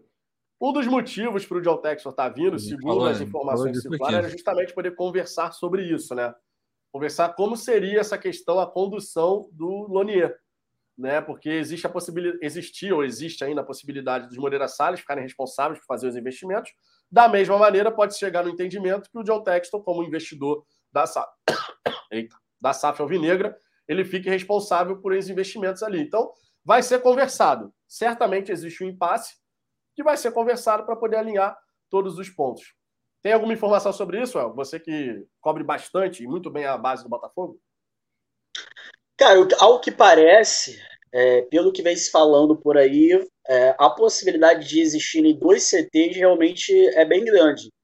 Né? O projeto do, dos Moreira Salles, ele está, apesar de bem caminhado, entre aspas, né? Porque as obras parece que estão começando efetivamente agora, mas a, a o Sub-20 já fez a preparação lá, né, para Copinha e tudo mais. Então, assim, parece que a coisa lá está bem caminhada em relação a essa parte burocrática, vamos dizer assim. eu acredito que não terá problemas ou que o John Textor terá que intervir, é, botar dinheiro dele para o Lonier sair. E como eu falei, né, aí já, já é, é um palpite, né? É, eu acho que como ele vem aí com, com essa experiência do Crystal Palace e futebol europeu, e ele, ele preza muito pela questão da, da estrutura, eu acho que a gente vai ter um outro CT profissional, cara. Mas assim, é, é o que a gente vem ouvindo em relação ao CT dos Moreira Salles, né, que a coisa está bem encaminhada, e uma percepção que eu tenho em cima aí do que a gente vê que o John Textor vem fazendo lá no Crystal Palace, etc. Entendi. Tá aí a informação, galera. Seria? Pô, cara, esse lance da gente ter dois centros de treinamento seria, na minha opinião, fantástico, porque a base para abrigar bem todas as categorias, sem ficar nessa de dividir campo e tal, de fato a gente tem a possibilidade de ter um trabalho bacana ali. E o profissional, cara, com um centro de treinamento dedicado, assim, uma coisa bem dedicada. Vamos ver como é que vai ser essa história aí, né? A gente tinha visto aquela informação de, ah, não, porque ter dois centros de treinamento não faz sentido. Pô, o mais comum que tem aí é você ter dois centros de treinamento e é fantástico quando você tem dois espaços São sensacionais. Paulo.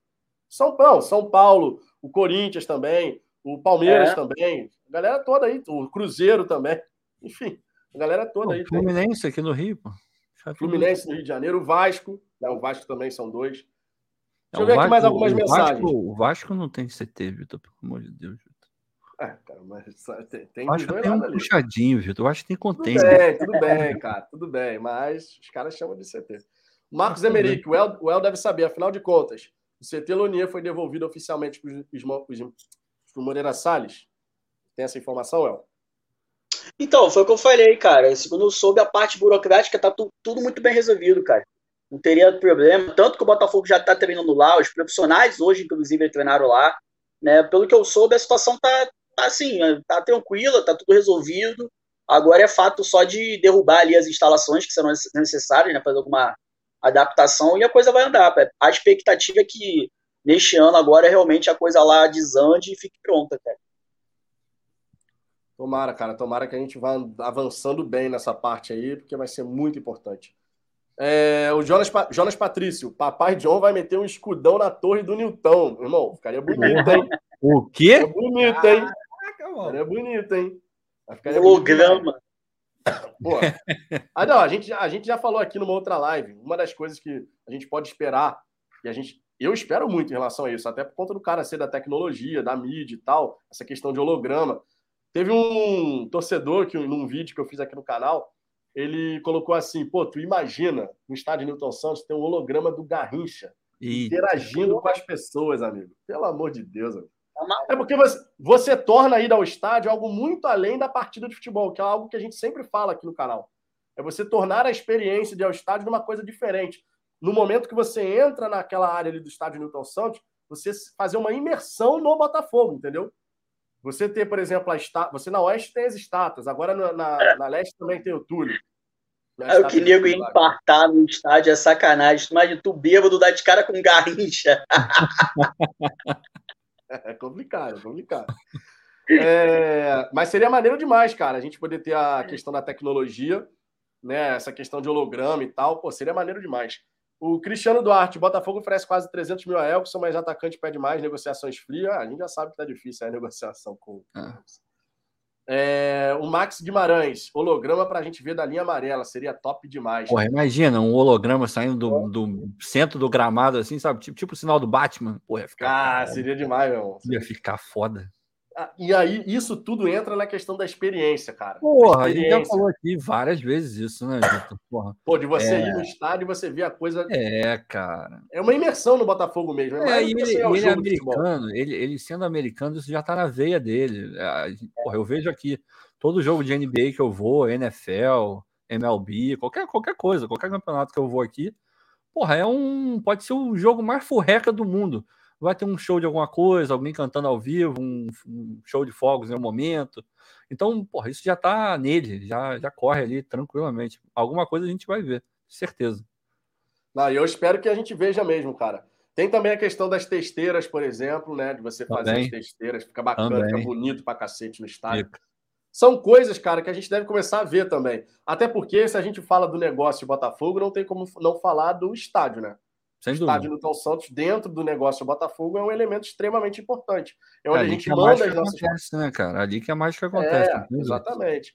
A- Ali a gente manda as nossas partidas, ali a gente recebe o torcedor. É o ponto de contato definitivo do Botafogo com o seu torcedor. É a partida de futebol. Tudo que você faz no extracampo, tudo que você faz de captação de talento para a base, mapeamento de mercado, inteligência para contratação de profissionais e tal, né, jogadores e tudo mais, tudo isso tem um propósito específico, que é, É. o jogo de futebol. Exatamente. o estádio Newton Santos ele tem um elemento extremamente importante em toda essa história. E eu quero, eu quero muito ver a questão da tecnologia no estádio, cara. É muita coisa mesmo. Telão, a gente tem um telão bacana, né? Aquela coisa, as testeiras, essa questão de holograma, de repente, experiências, enfim, tem coisa muito legal que eu espero ver com a chegada, especialmente do investidor que tem essa expertise na vida dele, empresarial, né, de tecnologia e mídia. Inclusive, se fala né, que um dos planos do John Textor é justamente a questão da Botafogo TV, ele conseguir trabalhar ainda mais essa situação para a gente poder evoluir no trabalho que já vem sendo feito e que já melhorou bastante. A gente sempre elogia aqui né, a questão da, da Botafogo TV, o trabalho que vem sendo feito. O Jorge Araújo mandou aqui um superchat. Se tem superchat, tem dinheiro. Ele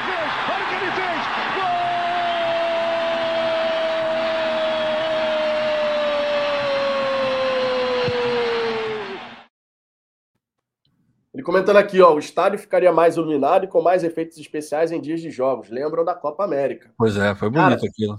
Foi Foi bonito. bonito pra cacete aquela, aquela homenagem ao Maradona, por Foi exemplo. muito maneiro. Irmão, tu já imaginou, tu já imaginou o estádio Newton Santos recebendo um show daquele, de projeções assim, com coisa da nossa história? Caralho, meu irmão, aquilo ali é um espetáculo. Porra. É Já um imaginou? espetáculo. Já imaginou um Olha, é um holograma do Bandock? Meu Deus, aí eu vou passar a mão. Quando eu vir o holograma do Bandock, eu vou ficar bolado, meu irmão. Porra, imagina Bandock é mal, pega um, pega Porra. geral. o Garrincha driblando o Bandock. Quando é. Porra, o encontro.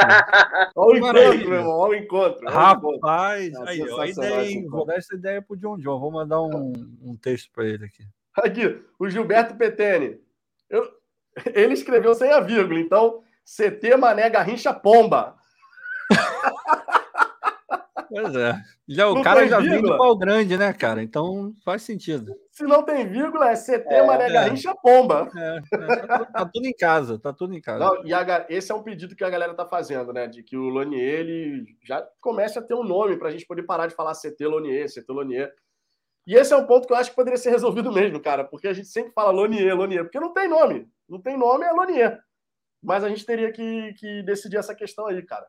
Independente de ser base profissional, independente, mas tem um nome ali, é o espaço do Botafogo. Então, que a gente pudesse né, definir. Eu acho que esse é um ponto legal. E Da poderia ter- base, se for o CT da base, eu já voto para ser Rodrigo Beckham, porque foi o maior jogador que o Botafogo revelou nos últimos tempos. Rodrigo Eu Becker. adorava o Rodrigo Beckham. Porra, o cara jogava pra cacete, tá? 99, Tava de onde ele demais. chutava era gol, meu irmão. Pois é, é, só não chutou no jogo certo, né? Mas tudo bem, vamos por essa. Pô, eu conversei lá no Essa canal uma parte, né? vez com o Rodrigo Beckham, mano. É maneiro Pô, eu demais. gosto dele, Gente. Eu gosto dele. Eu gosto dele. Eu gosto dele. Ele era bom jogador, cara. Era, pô. Ele era bom jogador. É, deixa eu ver aqui mais algumas mensagens. José Carlos, minha, minha, minha fonte, minha fonte não confirmou a chegada de- do Textor amanhã. Já para o TF ela confirmou. Ah, e teve gente falando que a gente não leu, o- só lê superchat. Não é verdade, gente. A gente tenta, mas normalmente tem muita mensagem. A gente É na- muita mensagem, gente. Toda hora o Vitor faz uma rodada. Ah, eu vou dar uma olhada no chat. O El entrou. Antes do El sequer falar alguma coisa, o Vitor estava lendo a galera Exato. do chat. E Então, continuo lendo aqui. é. Rafael da Silva, estádio Newton Santos, pelo menos nas laterais, tinha que fazer um projeto para aproximar mais a torcida do campo. Aquela pista deixa a torcida muito longe. Cara, dificilmente isso vai acontecer. O que dá para fazer, por exemplo, é você ampliar, caso tenha público, você ampliar a capacidade do estádio, Dá. que é algo que É. está previsto de você conseguir fazer. Pá, Dos tem que- 45 para os 60 mil. Mas para isso a gente tem que Tem que justificar muito, né, cara? Justificar muita muito. coisa. E isso por si só já, já melhoraria, melhoraria demais a acústica do estádio, amigo. Não, Demais, coisa. demais, demais. Muita demais. coisa. Você foi, tem- né, o Ricardo, na Olimpíada? Eu fui, tava, pô, tava bonito pra caramba. Telão E como é que ficava o gigantesco. som da galera Não, que fazia aquela É vibração? dife- é- é- ficava melhor, mas é diferente, né, cara? Porque um jogo de futebol tende a ter muito mais Ah, é, música. gritaria sim, sim. e tal do que na própria Olimpíada. A Olimpíada é no máximo quando alguém ganha uma medalha e tal, aí é maneiro, mas também cada um tá meio que torcendo para alguém, não é uma coisa única, né? No estádio, no jogo do Botafogo, obviamente está todo mundo torcendo pro Botafogo ali, então fica, ficaria melhor. Mas sem dúvida nenhuma, sim, mas a gente tem que pesar aquela parte que a gente sempre tenta trazer aqui no canal. Beleza, vai melhorar tudo, vai ficar lindo, maravilhoso, só que isso aumenta o custo de operação do estádio, tem que ser justificado. É, é, tem que chegar só junto. Faz, só faz sentido se na conta, na, na ponta do lápis, chegar o resultado azulzinho ali. Se não chegar, irmão, esquece. Exatamente. O Régio Contes aqui, que é membro do canal, dizendo CT Régio Contes. Tá, tá, porra. Tá, tá, humilde, tá nessa né? aí, Régio? Tá nessa aí, Régio? Tá humilde. Tá humilde. Na humildade. Na humildade. Vou sugerir isso, Régio. Você é membro aqui da. Vou sugerir isso, pode deixar que eu vou sugerir. É, deixa eu ver aqui. Marcos Emerick, CT Mané Garrincha com uma estátua do Mané na entrada, igual o Santos fez o CT Rei Pelé. É uma possibilidade. É uma possibilidade. Seria maneiro. É uma possibilidade. E agora, gente, um ponto importante aqui, tá? A gente fala sobre tudo isso, a gente sempre busca aqui, vocês sabem disso, trazer esses assuntos assim para debate, né? É, porque a gente de fato acredita que a gente tem que pensar o Botafogo para além daquilo que a gente estava acostumado com o Botafogo, né? A gente foi acostumado com o Botafogo, inclusive com coisas muito ruins, né? Internas no Botafogo, que destruíram, dilapidaram a nossa paixão. É óbvio que a gente tem aquela expectativa do mais breve possível tudo acontecer. Porque a gente está muito, muito tempo nessa ansiedade de, cara, tem que mudar, tem que mudar, agora vai, agora vai, agora vai. Mas a gente só tem que colocar na nossa mente o seguinte, como torcedores, tá? Como torcedores. Não podemos, e esse é um ponto na minha opinião, cara, eu quero saber também a opinião de vocês. Esse é um ponto fundamental, fundamental. A gente não pode ficar projetando a nossa frustração de todos esses anos por tudo que fizeram com o Botafogo, esse Botafogo amador, projetar essa nossa frustração nesse novo Botafogo que está nascendo. Acho que a gente tem que conseguir ter a, a sabedoria de separar uma coisa da outra. Porque a gente vai iniciar um processo bem profissional, é um processo novo, novo inclusive no Brasil, não é só, não se trata só do Botafogo, é novo no Brasil, porque a gente já tem aí ah, o Red Bull Bragantino. O Red Bull Bragantino não tem pressão, amigo. O Red Bull não. Bragantino não tem pressão. O, o, recorde de público do Red Bull Bragantino nesse último brasileiro foi na última rodada 5 mil e poucas pessoas no estádio. Não, mesmo assim, dessas 5 mil, quem torce para o Bragantino mesmo devia ser umas duas.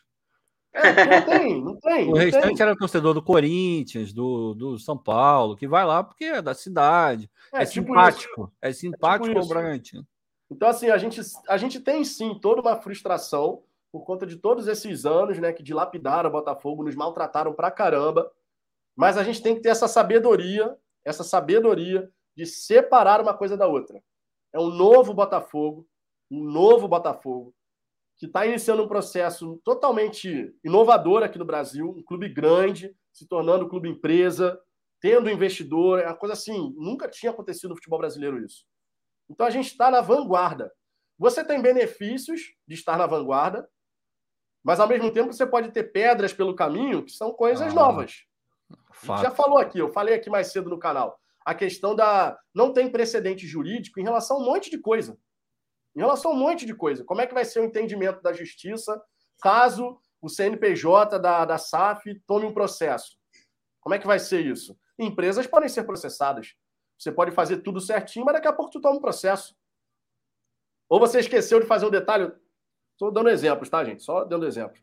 Você achou que tinha feito ali tudo que tinha que fazer, daqui a pouco não, faltou um detalhezinho ali, alguém falhou, porque errar é humano, né? As pessoas podem cometer uma falha mesmo com o processo todo desenhado e daqui a pouco tu toma o um processo. Qual é o entendimento da justiça em relação a isso? Ninguém sabe. Porque é novo, não tem precedente jurídico.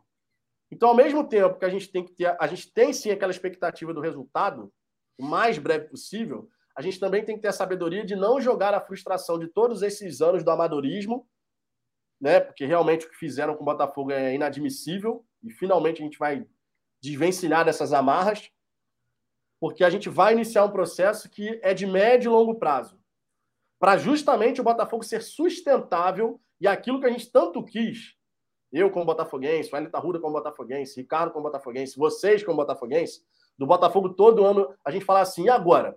Esse ano, vamos entrar para brigar? Vamos entrar para brigar, por tudo.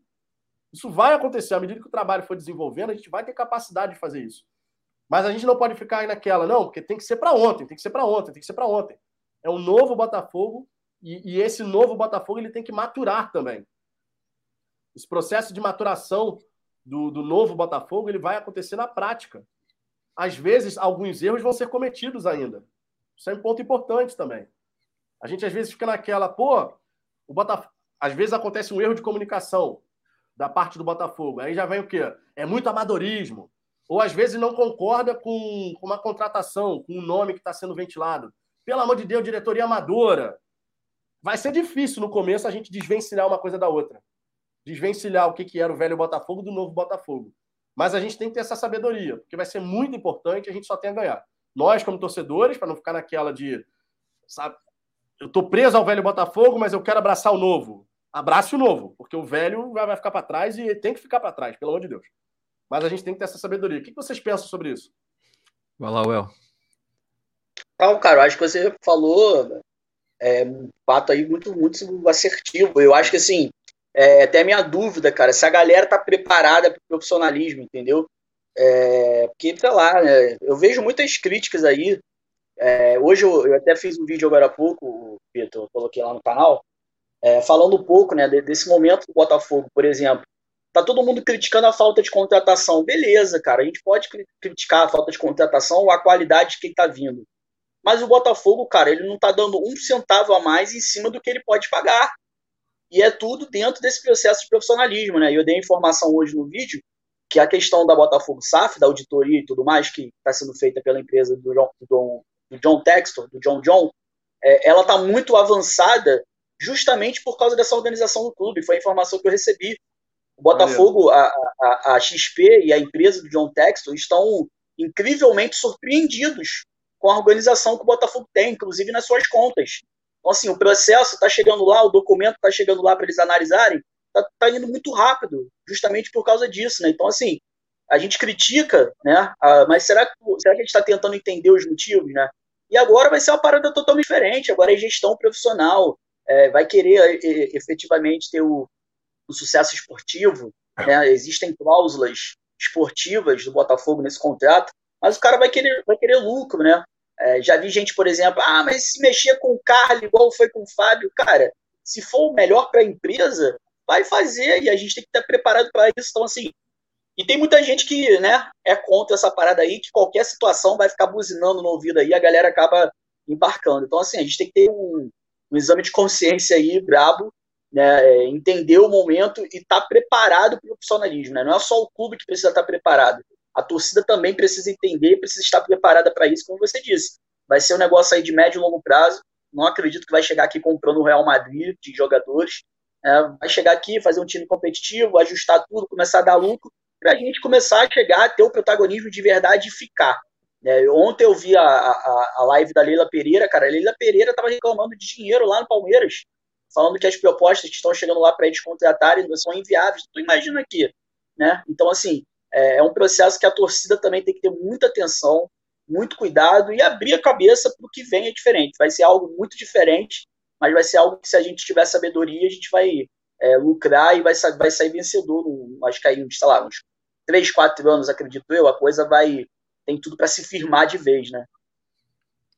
Pois é. Ah, assim, a gente, a gente já falou no canal algumas vezes que o que a gente precisa fazer agora, e quando eu digo a gente, é o Botafogo, o Textor e a torcida também, tem, tem que acontecer um alinhamento de expectativas, porque não adianta, e isso ele fala bastante no podcast dele. Não adianta a gente estar tá esperando é, títulos para ontem, grandíssimos jogadores para ontem, se o clube não vai estar tá esperando isso, vai estar tá numa realidade completamente diferente. O Textor também não, não deve estar esperando isso, muito provavelmente. Isso é o primeiro passo para a gente entrar em desacordo. E tudo que a gente menos precisa é entrar em desacordo, porque a nossa vida pregressa inteira foi um desacordo total. A verdade é essa, por isso a gente veio para onde a gente está. Então não adianta a gente querer iniciar um processo novo com práticas anteriores. E por tudo que a gente menos quer é ver o Botafogo entrando para não cair, essa história toda que a gente já está cansado de saber. Então, vamos lá. Vai entrar, o Botafogo vai virar, vai virar empresa, já está aí, CNPJ, tudo, já tem um comprador. É certeza de que o cara vai acertar 100% das decisões? Não, não vai. Não vai. E isso não é questão de o Ricardo ou o El ou, ou o Vitor é, serem é, porra, adivinhos, porra, isso é, é o normal, é o normal. Qualquer empresa acerta e erra. O grande lance é acertar muito mais do que errar. Isso todo mundo busca. Mas a gente tem que ter essa consciência. É, conforme o Vitor falou, o El também. Não adianta a gente ficar, porra, cobrando. É, a, a nossa cabeça ela tem que funcionar da mesma forma que o Botafogo está fazendo as coisas ruins, os pensamentos ruins, essa coisa de já entrar derrotado, tudo isso, a gente deixa ali, a, coloca dentro da piscina de General Severiano, afoga lá, deixa com o velho Botafogo.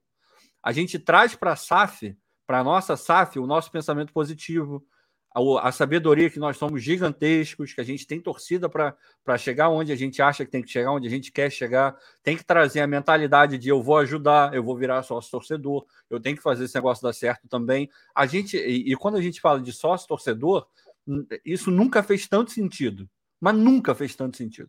Porque de Pô, fato agora nós seremos sócios sócios do John Textor. Ele vai entrar com uma grana e a gente também entra com uma grana. Ah, é, é, é, eu sei que é complicado na cabeça da, da gente é, filtrar e falar, porra, beleza, a gente tem um dono, mas eu, eu tô dando dinheiro para o Botafogo porque é o que eu amo, é o que eu acompanho há muito tempo, mas ao mesmo tempo, porra, eu vou ficar dando dinheiro para o americano, para o bilionário, porra, é confuso, é confuso.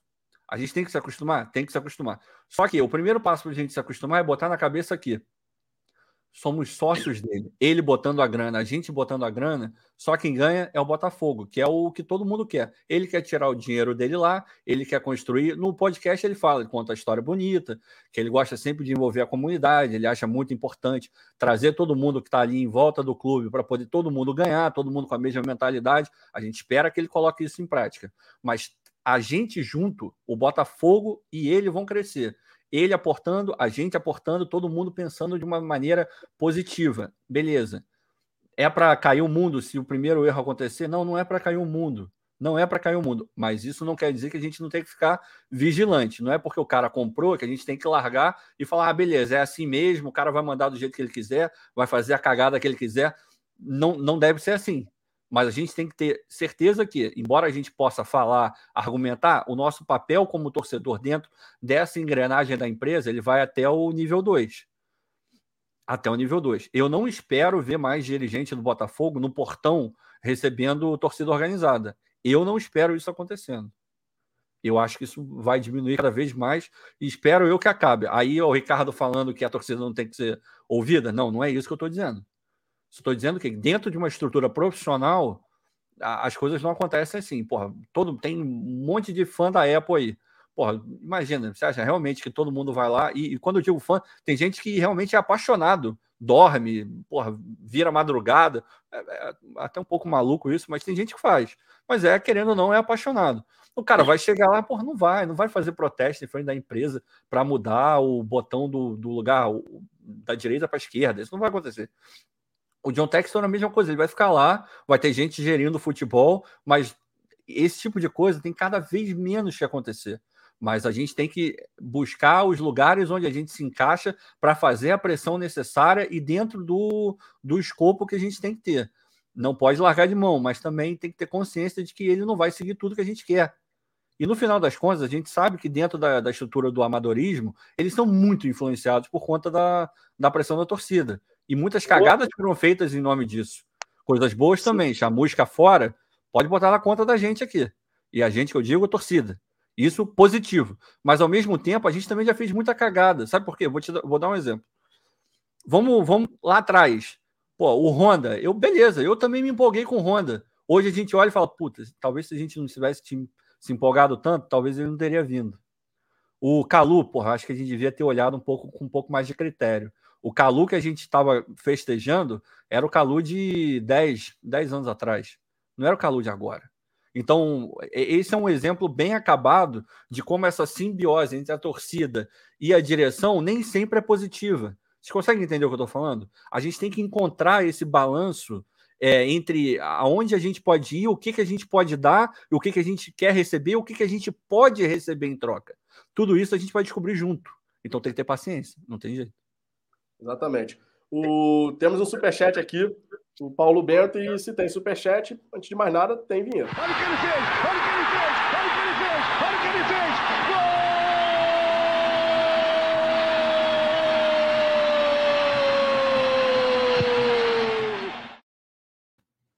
Ele escreveu o seguinte, ó.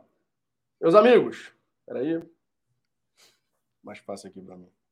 Rapaz, a galera tá mandando um monte de mensagem aqui de CT disso, CT daquilo. Caralho.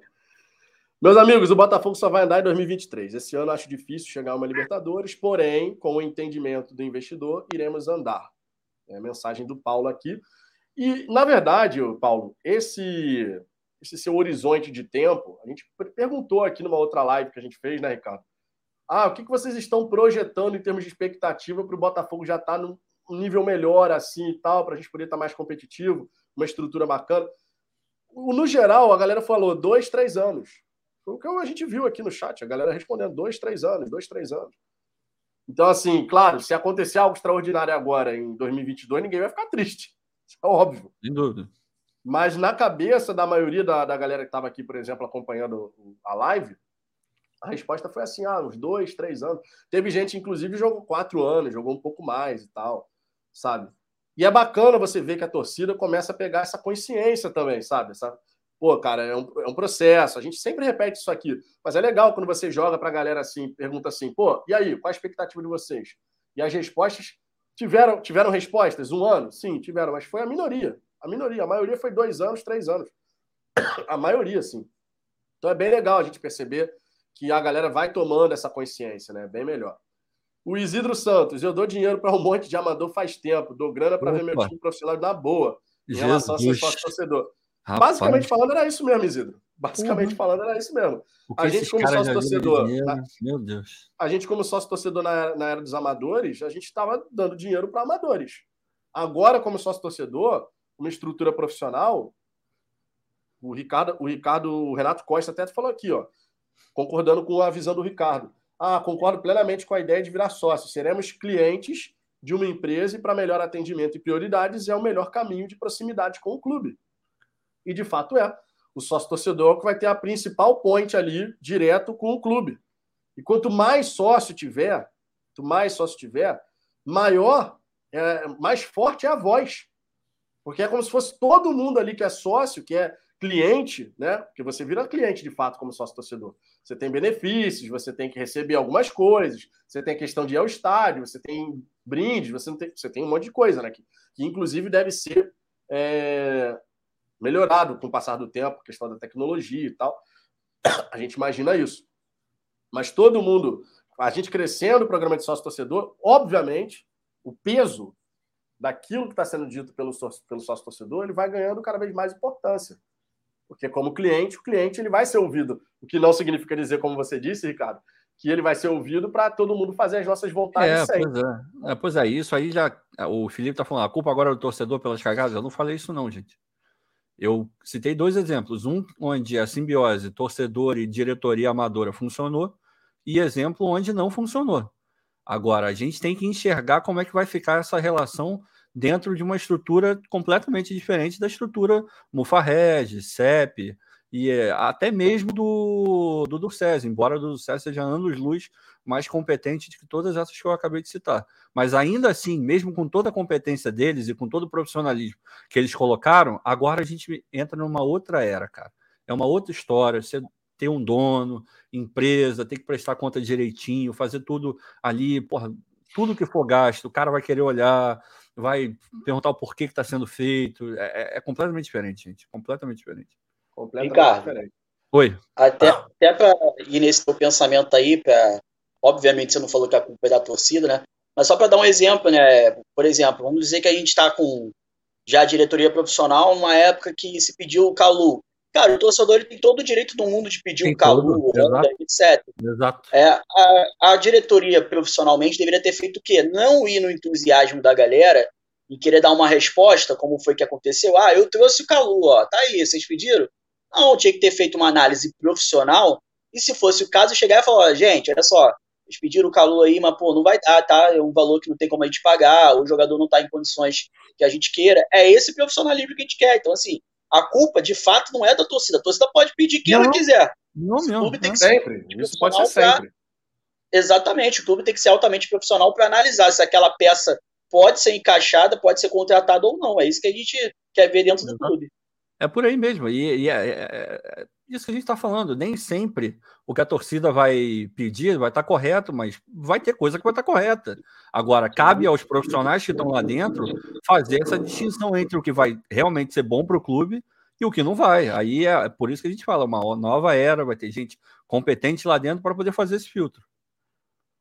Oh, e como é importante ter esse filtro. Porra, né? muita coisa. Como cara. é importante.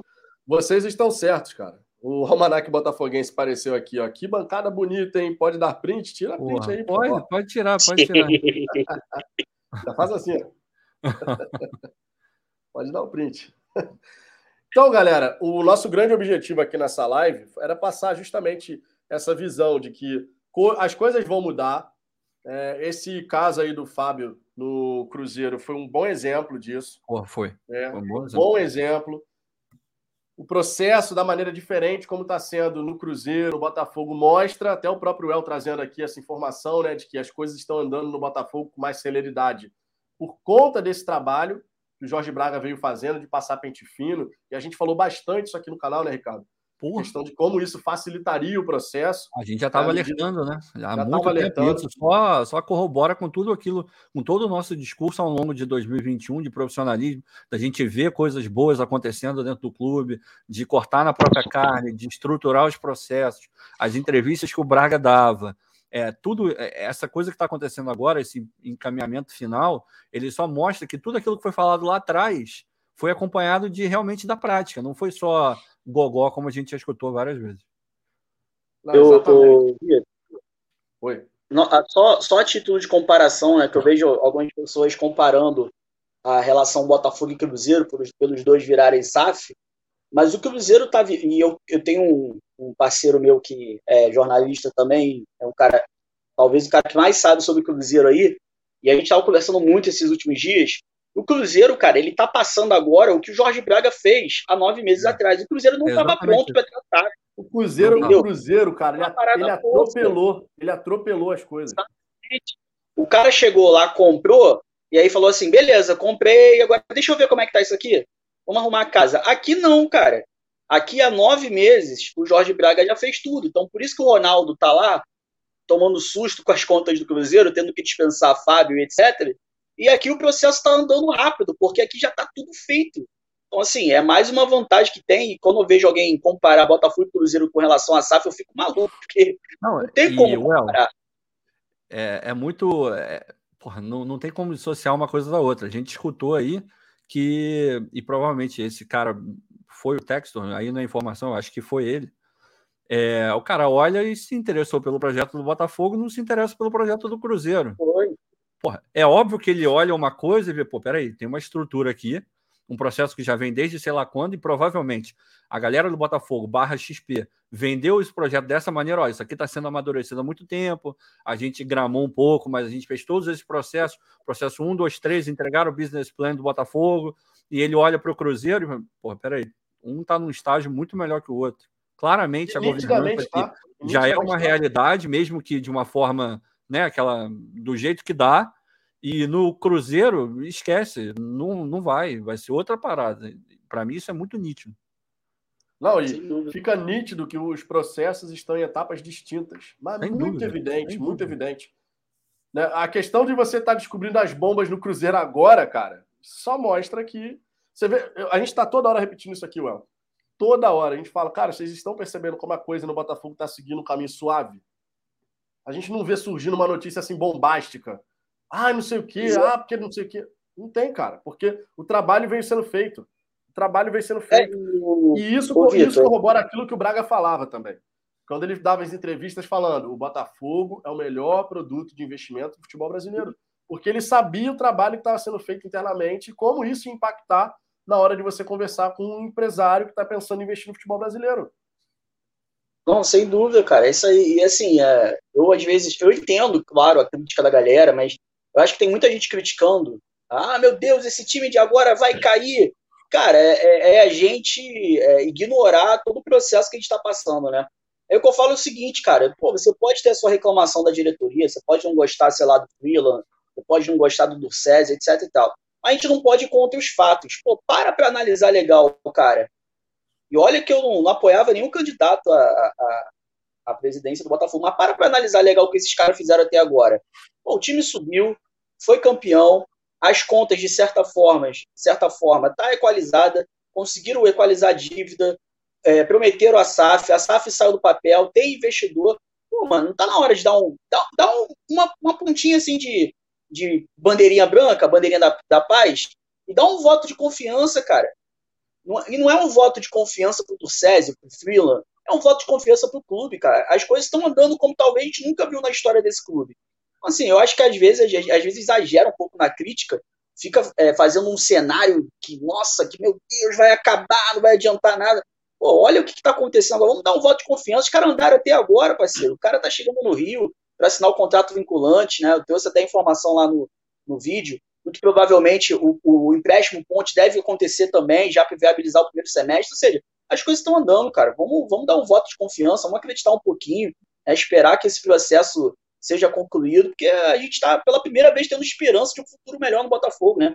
Normalmente aqui, se a gente não tivesse investidor, a gente já está aqui falando que não vai subir, né? não, aliás, não vai, não vai ficar na na primeira divisão, não tem jogador para comprar, não tem dinheiro. Hoje a gente tem um cenário diferente, então assim, acho que é hora também de a gente dar um votinho de confiança, esperar o processo acontecer, né? E acreditar que a coisa vai, possa mudar de, de fato, né? Chega de ficar nessa de Botafogo, né? Sempre na, na lama, sempre no lixo, pelo amor de Deus, isso não é Botafogo, não o lance de puxar para baixo. O lance de é. puxar para baixo. É. Chega de puxar para baixo. Chega de puxar para baixo. A gente vai começar uma nova era. Não vai ser fácil, ninguém está dizendo aqui que vai ser assim, tudo mar de rosas, não sei o quê, não. Terão momentos conturbados, sim. Faz parte do futebol. Faz parte do futebol. Ainda mais Você é algo pode... novo, né, Vitor? Não tem Ainda mais algo novo. No como. futebol brasileiro, a gente está sendo na vanguarda, cara. Ô, Vitor. Fala aí. Não, só para responder, por exemplo, o Marcos Américo colocou aqui tudo menos freela. Aí outro, voto de confiança para quem contrata o Klaus. Gente, mais uma vez, a gente está num processo de mudança de gestão. O John Textor não está contratando o Klaus. O John Textor não tem nada a ver com o Fabinho. O Eduardo Freeland, ninguém sabe se ele vai continuar. A gente não sabe nem se o Jorge Braga vai continuar. Verdade. O cara vai chegar e vai mudar tudo. Então, assim, é isso que eu estou falando. Vocês estão se apegando ao Freeland, ao Freeland, Freeland, Freeland, Freeland, Freeland num processo que é muito maior que o Freeland, cara. O Freeland, nesse momento, é um pozinho dentro do Botafogo. Daqui a um mês, dois meses, o Freeland pode estar fritado no Botafogo. Então, assim, vocês estão se apegando ao Freeland de uma forma tem um processo muito maior por trás, não é voto de confiança pro Freeland. Eu tô falando do Botafogo. O Freeland não é nada no Botafogo, gente. Pelo amor de Deus. Exatamente. Isso é um e fora que o próximo campeonato é o Carioca, né? É, é tem pô. isso também. Temos aqui o superchat do Jorge Araújo, dizendo aqui, ó, sócio torcedor deverá mudar, pois não terá mais voto para a escolha de presidente. Cara, então, provavelmente deve mudar mesmo. Provavelmente deve mudar. Mas eu volto, volto a falar aqui, tá? A gente tem que continuar atento a quem vai ser eleito presidente do Botafogo. Por mais que não tenha nada a ver com a SAF em si, mas a Associação Botafogo vai ter cadeira no conselho administrativo. Um, um membro, por exemplo, é o presidente Porra, do César. Eu ainda, meu irmão, eu ainda quero votar, porque para garantir que nenhum amador é volte isso aí, volte é isso aí. É isso ah, aí, mas é eu quero mesmo. votar, não quero nem saber, eu vou votar. Tô nem é aí. isso aí mesmo. Porque a gente tem que pensar, cara, de, de manter sempre a linha, uma linha, até porque esse é um outro ponto. Esse é um outro ponto aqui bem relevante a gente tem que sempre pensar em alguém que vai estar ali à frente do Botafogo, que não tem um ego gigante a ponto de querer começar a tumultuar ambiente, entendeu? Tumultuar o ambiente. E a gente sabe como é que funciona, cara. Relações humanas, se você tem uma pessoa ali que começa a disseminar isso, disseminar aquilo, não sei o quê, que você vai querendo minar gradativamente uma coisa que está acontecendo, isso pode interferir no trabalho. Pode. Isso pode, pode interferir no trabalho. Então a gente tem que continuar muito atento, mas muito atento, quem vai ser sempre o presidente do Botafogo. Vai estar tudo vinculado em contrato, estabelecido em contrato, entre o Botafogo e o investidor? Sim, vai estar tudo amarrado em contrato. Mas eu lembro mais uma vez: o presidente do Botafogo vai ter cadeira no conselho da SAF. Sempre tem, a gente sempre tem que lembrar isso. Sempre tem que lembrar isso. Para do nada não vir alguém, né? Começar a querer tumultuar uma coisa. E a gente sabe como é que funciona, meu irmão. Se você começa, meio que pouquinho, alguém ali querendo minar um projeto, daqui a pouco é... chega um investidor e fala assim: meu irmão, cansei desta porra, cansei, é. porque aqui não vai funcionar. A gente tem que pensar sempre nisso, cara. Permanecer vigilantes, amigos. Permanecer vigilantes, a verdade é essa. Você ia falar alguma coisa, Léo? Não, tô dando acordo contigo, é isso mesmo, cara. Além de cobrar se o gramado vai estar tá bem feitinho lá, né? A piscina limpa, a gente tá, tem que estar tá de olho em tudo, não tem essa não, cara. Quando você for, ele pode encher o saco, vou botar essa porra pra venda. Ah, você me enche o saco aqui, pode acontecer. É, porque é só vocês pararem para pensar.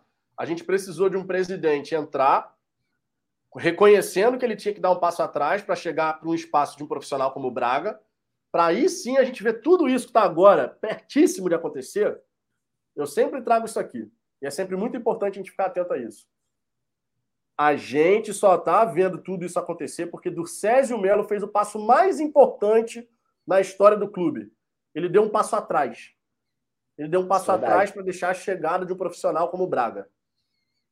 Se o do César não tivesse dado esse passo atrás, se o do César tivesse tido o ego de chegar e falar assim, não, eu vou resolver, isso aqui, de repente nada disso aqui que a gente está falando, o John Textor está chegando no Rio de Janeiro, de repente nada disso estaria acontecendo. De repente todo não, mundo reconhece. Não estaria não acontecendo. Estaria. Todo mundo certamente. reconhece o trabalho que o Braga fez, Braga e companhia, sempre destacando aqui a galera que trabalhou junto, em conjunto ali, para as coisas acontecerem. Mas a gente tem que reconhecer isso aqui. Então, o do Césio, como presidente, ele ter dado esse passo atrás foi muito importante, cara. Muito importante. E agora, quando a gente tiver as próximas eleições do Botafogo, a gente também tem que estar atento. Não, e, Vitor, e provavelmente. desejar melhoras para o do Césio, né? Que foi é, com a Covid, né? E provavelmente não foi. Ele, tudo isso foi sofrendo muita pressão. Pressão de gente que a gente sabe que está lá, que normalmente não joga muito a favor, então o cara ainda teve que ficar ali resiliente dentro do caminho, deve ter comprado o barulho do Braga em algumas vezes, deve ter comprado o barulho de outros em outra. Então, é, esse cara tem muito mérito mesmo. É, quer dizer que tudo a gente coloca na conta dele. Um negócio desse tamanho, um movimento desse tamanho, nunca é culpa de uma pessoa só. Agora, a gente tem que dar o valor a quem merece o valor. E o do Césio, sem dúvida nenhuma. Porque não é fácil você abrir mão de poder, de influência. É, é, difícil, cara. É difícil. É difícil, cara. Até porque o poder ele é sedutor, cara. Influência muita é coisa, muita coisa. Era o que a gente sempre discutia aqui, né? Porra, vamos parar para pensar. O que faria uma pessoa, seja ela quem for, é, querer Isso não vale só para Botafogo, né, Ricardo? Isso vale para é. vários clubes no pois é, Brasil. é, para um monte, para todos, basicamente. Todos que são relevantes e têm torcida, né? Mexe com muito dinheiro. Exato. Pô, o que leva alguém querer ser presidente de um negócio tá falido, que vai ter uma pressão do cacete, um monte de gente buzinando no ouvido, política comendo solto. O que leva alguém a ser presidente disso? Algum ganho esse cara tem. Algum ganho esse cara tem. Eu não estou falando que é questão de pegar dinheiro nem nada. Algum ganho esse cara tem. E a gente sabe que nem tudo gira em torno do dinheiro propriamente dito. Você pode conseguir dinheiro através de outras coisas. Você pode conhecer gente influente, você pode fazer um negócio aqui, outro ali. Então, tudo isso está dentro do, do Botafogo ali. E é isso que justifica a tanta gente ainda assim, dentro dessa estrutura horrorosa que o Botafogo tinha, querer ser presidente. O Durcésio ele entra e a cabeça dele muda, ele muda a visão do clube. Isso, porra, sinceramente, difícil de ver, cara. Muito difícil. Difícil, muito difícil mesmo. Por isso que a gente tem que reconhecer, né? Esse passo atrás que ele deu, porque isso possibilitou a chegada do Braga. Isso possibilitou a chegada do profissional com a visão de mercado, de gestão, de governança, dúvida. que possibilita a gente agora estar tá tão perto de ter a SAF né, e tal acontecendo. Então, realmente, reconhecer. O Isidro Santos, que. Não dá para falar. Que merda de hora do César pegar Covid, eu concordo, cara. Nunca é uma hora boa, mas, porra, com o cara pois chegando é, aí, é. podendo conversar. Ia gastar o inglês, mano. O do Pô, César é um inglesinho bom, hein? De falar uma parada. O César arranhou no inglês. Tem um inglesinho maneiro, mano. Porra. E, ó, e ele tem um ritmo ali de fala bacana, tem, cara. Tem, cara, tem, cara. Eu, porra, eu fiquei bacana. positivamente surpreso. Muito maneiro. E é importante, né, cara? Porque olha Porra. só, a gente tem que pensar aqui que o. Foi o que a gente falou já aqui na live. O Textor, ele tá vindo ao Brasil, mas ele não vai se mudar para cá. Ele vai deixar pessoas que ele confia aqui, né? No início, o Braga vai ser o braço direito dele, certamente e tal. O do Césio também vai fazer uma ponte importante ali, porque ele é do conselho da, da SAF e tal, conselho administrativo. E você ter pessoas que têm a capacidade de se comunicar tranquilo, ainda mais com um investidor estrangeiro, isso facilita muito, né, o diálogo. Ô, sabe uma coisa que vai mudar de imediato no, no Newton Santos com o Textor? Muito provavelmente é um clássico do Rio de Janeiro, o, o cachorro quente genial, mas agora vai ficar melhor, porque o Textor já falou que ele é viciado em cachorro quente. É verdade. Então, é verdade. um cachorro quente de qualidade no Newton Santos. Porra, é coisa linda. É verdade. Pelo menos uma batata palha, alguma coisa ali, um milhozinho, porra. Só, os caras só dão muito mal ketchup. É, mas aí você tem que lembrar que o John Textor é americano e aí nos Estados Unidos o cachorro quente Não, é... cara, não, mas, mas aí é uma adaptação. Ele não é burro, ele vai vender o cachorro quente, ele vai fazer uma adaptação pro gosto do, do brasileiro, porra. Ele não é burro. Imagina, cara, a gente, a gente aqui pensando onde esse cara vai investir e tal, e ele só preocupado com o cachorro quente do É, estádio. cara. Ele, mano, ele- ele falou, ele fala no podcast que ele é viciado em cachorro quente. Já pensou no negócio desse, cara? Pelo amor de Deus. Gente, a, a expectativa ela é a melhor possível. A gente realmente está vendo no horizonte a estrela solitária podendo voltar a brilhar. É um novo Botafogo, é um novo processo, é tudo Ô, novo ô, em relação Vitor. a isso. Eu só queria pedir para o Rui Daniel Vasco continuar pensando dessa maneira que tá, tá Também. correto o caminho. Fica, fica pensando assim que tá tudo certo. É, não, Inclusive, o, o Vasco, é, parabéns pelo Bruno Nazário, tá? Vocês vão ter um jogador bem comprometido. Rapaz, quando eu vi isso, eu falei, gente, os caras não viram, né? Eles Não, não viram. O- o- Eles Cara, não quando eu vi o lance do Nazário podendo chegar no Vasco, eu já entrei em Uhum. contato com o Vascaíno que eu conheço e falei assim: boa sorte. Meu Deus, meu Cacete. Deus. O Nazário finge que joga, amigo. Ele é. Ele começa bem, ó, ó, já, vou, ele, né? já vou te adiantar. No Carioca ele vai te enganar, hein? Já te adianto aqui. É, No Carioca ele vai te enganar. Cara, esse lance, esse lance de, de pessoas considerarem. Eu vejo muito. Tem esse, esse camarada Vascaíno aí que eu brinquei com ele. Ah, boa sorte, Nazário e tal. Ele, ele é contra a SAF no Vasco. Ele é contra a SAF no Vasco. Que bom. Então, o nosso amigo Vascaíno aqui, ele não é. não tá sozinho nessa história, não. Tem muito Vascaíno que é contra mesmo. E ele é contra total lá. Por, pelo lado de lá, ele é totalmente contra. Aqui no Botafogo, eu não vi esse movimento desde o começo assim, a galera. Não, Não. porque isso vai ser horroroso. A, a galera do Botafogo abraçou. E esse é um ponto importante, sabia? Quando você É, mano. abraça a ideia. Vitor, é aquilo que a gente já falava, a gente falou várias vezes. Um dos diagnósticos do Vasco ter feito a Série B que fez é porque o Vasco não entendeu o momento, o torcedor vascaíno não entendeu a situação de merda que eles estão. É tão parecida quanto a, quanto a nossa, é tão ruim quanto a nossa. Os caras dando um buraco sinistro. A gente percebeu, não é à toa que a torcida abraça esse projeto, porque, sem dúvida nenhuma, é a última, é a única salvação que a gente tem para o clube. O Vascaíno ainda está pensando na época da Libertadores, o Vasco é gigante, a quinta maior torcida do Brasil. Tudo bem, você pode ter a maior torcida do Brasil. Se seu clube for gerido igual uma várzea, vai continuar na merda, cara. Ah, a gente não precisa nem falar muita coisa. O São Paulo, por exemplo, tá flertando com rebaixamento toda hora. Uma hora, amigo. Uma hora vai, né? E ainda mais com esse tipo de pensamento, não tem dinheiro nenhum e, porra, tá. é, Isso é, é- chega a ser, porra, é, é sacanagem com a torcida, né? Mas também a torcida tem que ter um mínimo de pensamento e não comprar esse tipo de ideia. Porra, fudido, sem dinheiro, nós estamos pensando em trazer o Douglas Costa. Porra, para com isso, cara. Porra, isso é sacanagem com o torcedor, porra. É pra jogar pra galera, cara. É, E cara. o torcedor muitas vezes ainda, gosta, né? Os aplaude. caras vendem porque sabem que, vai, que alguém vai comprar, né? Por sinal, por falar em Douglas Costa, ele resolveu, pelo que parece, marcar o- a festa de casamento que já não aconteceu da, né, É um brincalhão, né, cara? É- No é meio um da brincalhão. pré-temporada, amigo. Pô, É um amor de brincalhão. Deus, teve toda o pior- pra marcar. Ô, Vitor, o pior é que ele já é casado com a mulher, vai casar de novo ainda. Pelo amor de Deus. É o Fábio Júnior do futebol.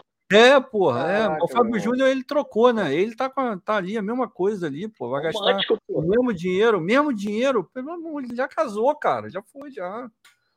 E o Grêmio, o Grêmio já meteu aquela, ó. Tô sabendo de nada, não. Daqui, daqui a pouco a gente vê aquela assim, não, o Grêmio não liberou de novo. No meio da pré-temporada, tu não vai, não, amigo. Cara, Cara, Deus, que, que todo é, período de férias pra fazer o é muito negócio. sem noção, né? O cara é muito sem noção da vida, né? Não, Pelo amor de mostra Deus. o grau de comprometimento, né? Meu Deus. Mostra o grau de comprometimento. O cara que, antes da última rodada, o Grêmio precisando vencer para poder escapar, não sei o quê, combinação de resultado, queria vir para o Rio de Janeiro para um show, show- festa de casamento com Sorriso Maroto, se não me engano. Porra, meu irmão. Não, Cara, ó, ô, Vitor, se tem uma coisa. A única coisa que eu não recrimino é ele querer estar numa festa com um sorriso maroto. Agora, todo o resto, todo o resto é uma merda. Todo o resto é uma merda. Cagou em E tudo. agora ele vai repetir. E agora Pois ele vai é. repetir. Bom, galera, estamos chegando aqui a 2 horas e 20 de live. tá? Eu queria agradecer a presença de todos vocês. Espero que vocês tenham gostado. A gente falou aqui da, do dia, um pouquinho do dia do Botafogo em relação a Klaus, em relação a Vinícius Lopes. Falamos bastante sobre essa questão da chegada do, do John Textor e, especialmente, o negócio Botafogo. O que, que vai mudar no futebol do Botafogo e na própria relação do Botafogo com a torcida. A gente vai ter mudanças importantes ao longo do tempo. E, naturalmente, a gente tem que estar ali ao lado do Botafogo, porque mais do que nunca o Botafogo precisa que a gente esteja ao lado dele, comprando a briga. É um novo momento, é novo momento para o Botafogo e para o futebol brasileiro, para o Botafogo e para o futebol brasileiro. E a gente precisa ter essa consciência, a sabedoria de se desvencilhar desse Botafogo do passado, amador, que puxa a gente para baixo, né, que muitas vezes faz o torcedor ser pessimista, porque nunca nada sai do lugar, nunca nada acontece, a gente se desvencilhar dessas amarras, porque a torcida botafoguense, historicamente, ela nunca foi pessimista. Histórica, ah, você pode ver torcedor botafoguense receoso, ah, será que vai dar, não sei o quê, beleza, isso pode acontecer. Mas o pessimismo que muitas vezes a gente via acontecer era por conta daquilo que fizeram com o Botafogo. É um pensamento que você vai moldando no torcedor, porque você vê que a galera vai cagando em cima do clube e a coisa não acontece e só vai piorando ao longo dos anos. Então a gente tem que se desvencilhar disso, porque nós não somos assim historicamente. Nós não somos assim historicamente. O Botafogo já foi base de seleção brasileira, o Botafogo já teve timaços ao longo da sua história. Pergunta para o torcedor daquela época se ele tinha medo de enfrentar algum adversário, se ele tinha receio de enfrentar algum adversário. Não tinha. Ele ia para dentro, meu irmão, vamos ganhar, vamos buscar e tal. E é isso que a gente tem que voltar a construir. A gente tem que reconstruir essa nossa identidade, esse nosso DNA vencedor. E nunca antes na nossa história a gente teve essa possibilidade. A gente sempre reforça isso aqui. A gente nunca antes na nossa história teve a possibilidade de abraçar de vez o profissionalismo, de caminhar numa direção de ver o Botafogo se estruturando na base, no profissional, se fortalecendo para poder brigar pelos títulos e pelas conquistas que a gente tanto merece, certo? Então, deixa a frustração para trás, vamos olhar para frente, o novo Botafogo Percalços vão acontecer, faz parte, faz parte, mas a gente tem que estar tá lá. A gente tem que estar tá lá. É um novo Botafogo e um novo nós, digamos assim. Um novo nós, né? Vamos botar dessa forma também. Uma nova mentalidade para cima, sempre olhando assim. Foguete não tem ré, amigo. Esse foguete começou a subir na Série B e vai seguir assim, com toda certeza, em 2022, 2023, 2024, de forma consistente, que é o mais importante. Verdade. Seja sócio torcedor. Seja sócio torcedor. Algum recado final que vocês queiram passar? Vai, Well. Prioridade para o convidado. Ilustre. Não, só isso aí, galera. Obrigado aí pela, por abrir o espaço aí. Invadir aqui mesmo, entendeu? Mas é eu gosto do debate com vocês. Façam live mais tarde, tá? Até mais tarde, porque eu, às vezes eu fico trabalhando aqui. Aí quando eu chego aqui, eu falo, pô, os caras estão ao vivo. Aí, pô, dura 10 minutos, cara. Eu acho que vocês combinam. A hora que eu apareço no chat, vocês terminam, eu acho. A culpa é do Vitor. A culpa é do Vitor. Para mim, aqui são 9h23 ainda. Eu ficaria é, aqui até meia-noite tranquilamente. Amanhã, essa parada aí, Vitor, pelo amor de Deus. Porra, Valeu, rapaziada. Tamo junto. Um abraço. Ó, pra quem não conhece lá meu canal, galera, eu soltei um vídeo lá, algumas informações aí da SAF. Estão acabando aqui, vocês vão lá também dar uma olhada. E é isso. Valeu, Vitor. Valeu, Ricardo. Canal, Valeu. É, o nome é criativo, né? Canal Wellington Arruda, é muito criativo.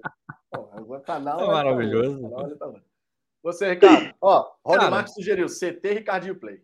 Pô, Ricardinho Play é do cacete. Eu, eu boto fé nessa, nessa ideia aí. Cara, só primeiro, se você tá vendo aqui não deixou o like, por favor, deixa o like.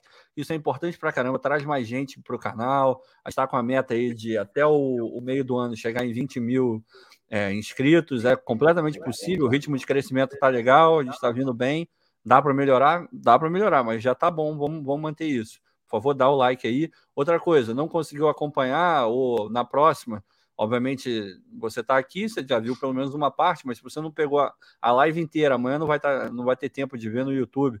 Pode ir lá no Spotify, porque amanhã já vai estar tá em formato de podcast. A gente sempre faz isso. Live termina aqui, a gente coloca como podcast dá para você ir escutando aí enquanto você estiver é, indo para o trabalho, voltando para o trabalho, é, tomando banho, você pode escutar a voz do Vitor tomando banho, coisa maravilhosa.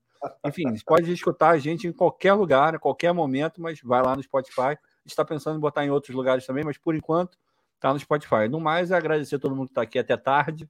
Sempre bom falar do Botafogo e vamos ter uma boa vontade, vamos pensar que o caminho correto é esse. O caminho do profissionalismo ele é irreversível. E a gente vai ver os frutos lá na frente. Tem que ter paciência, mas sempre vigilante e sempre cobrando. Exatamente. Galera, um grande abraço para todo mundo, um beijo no coração de vocês e fomos!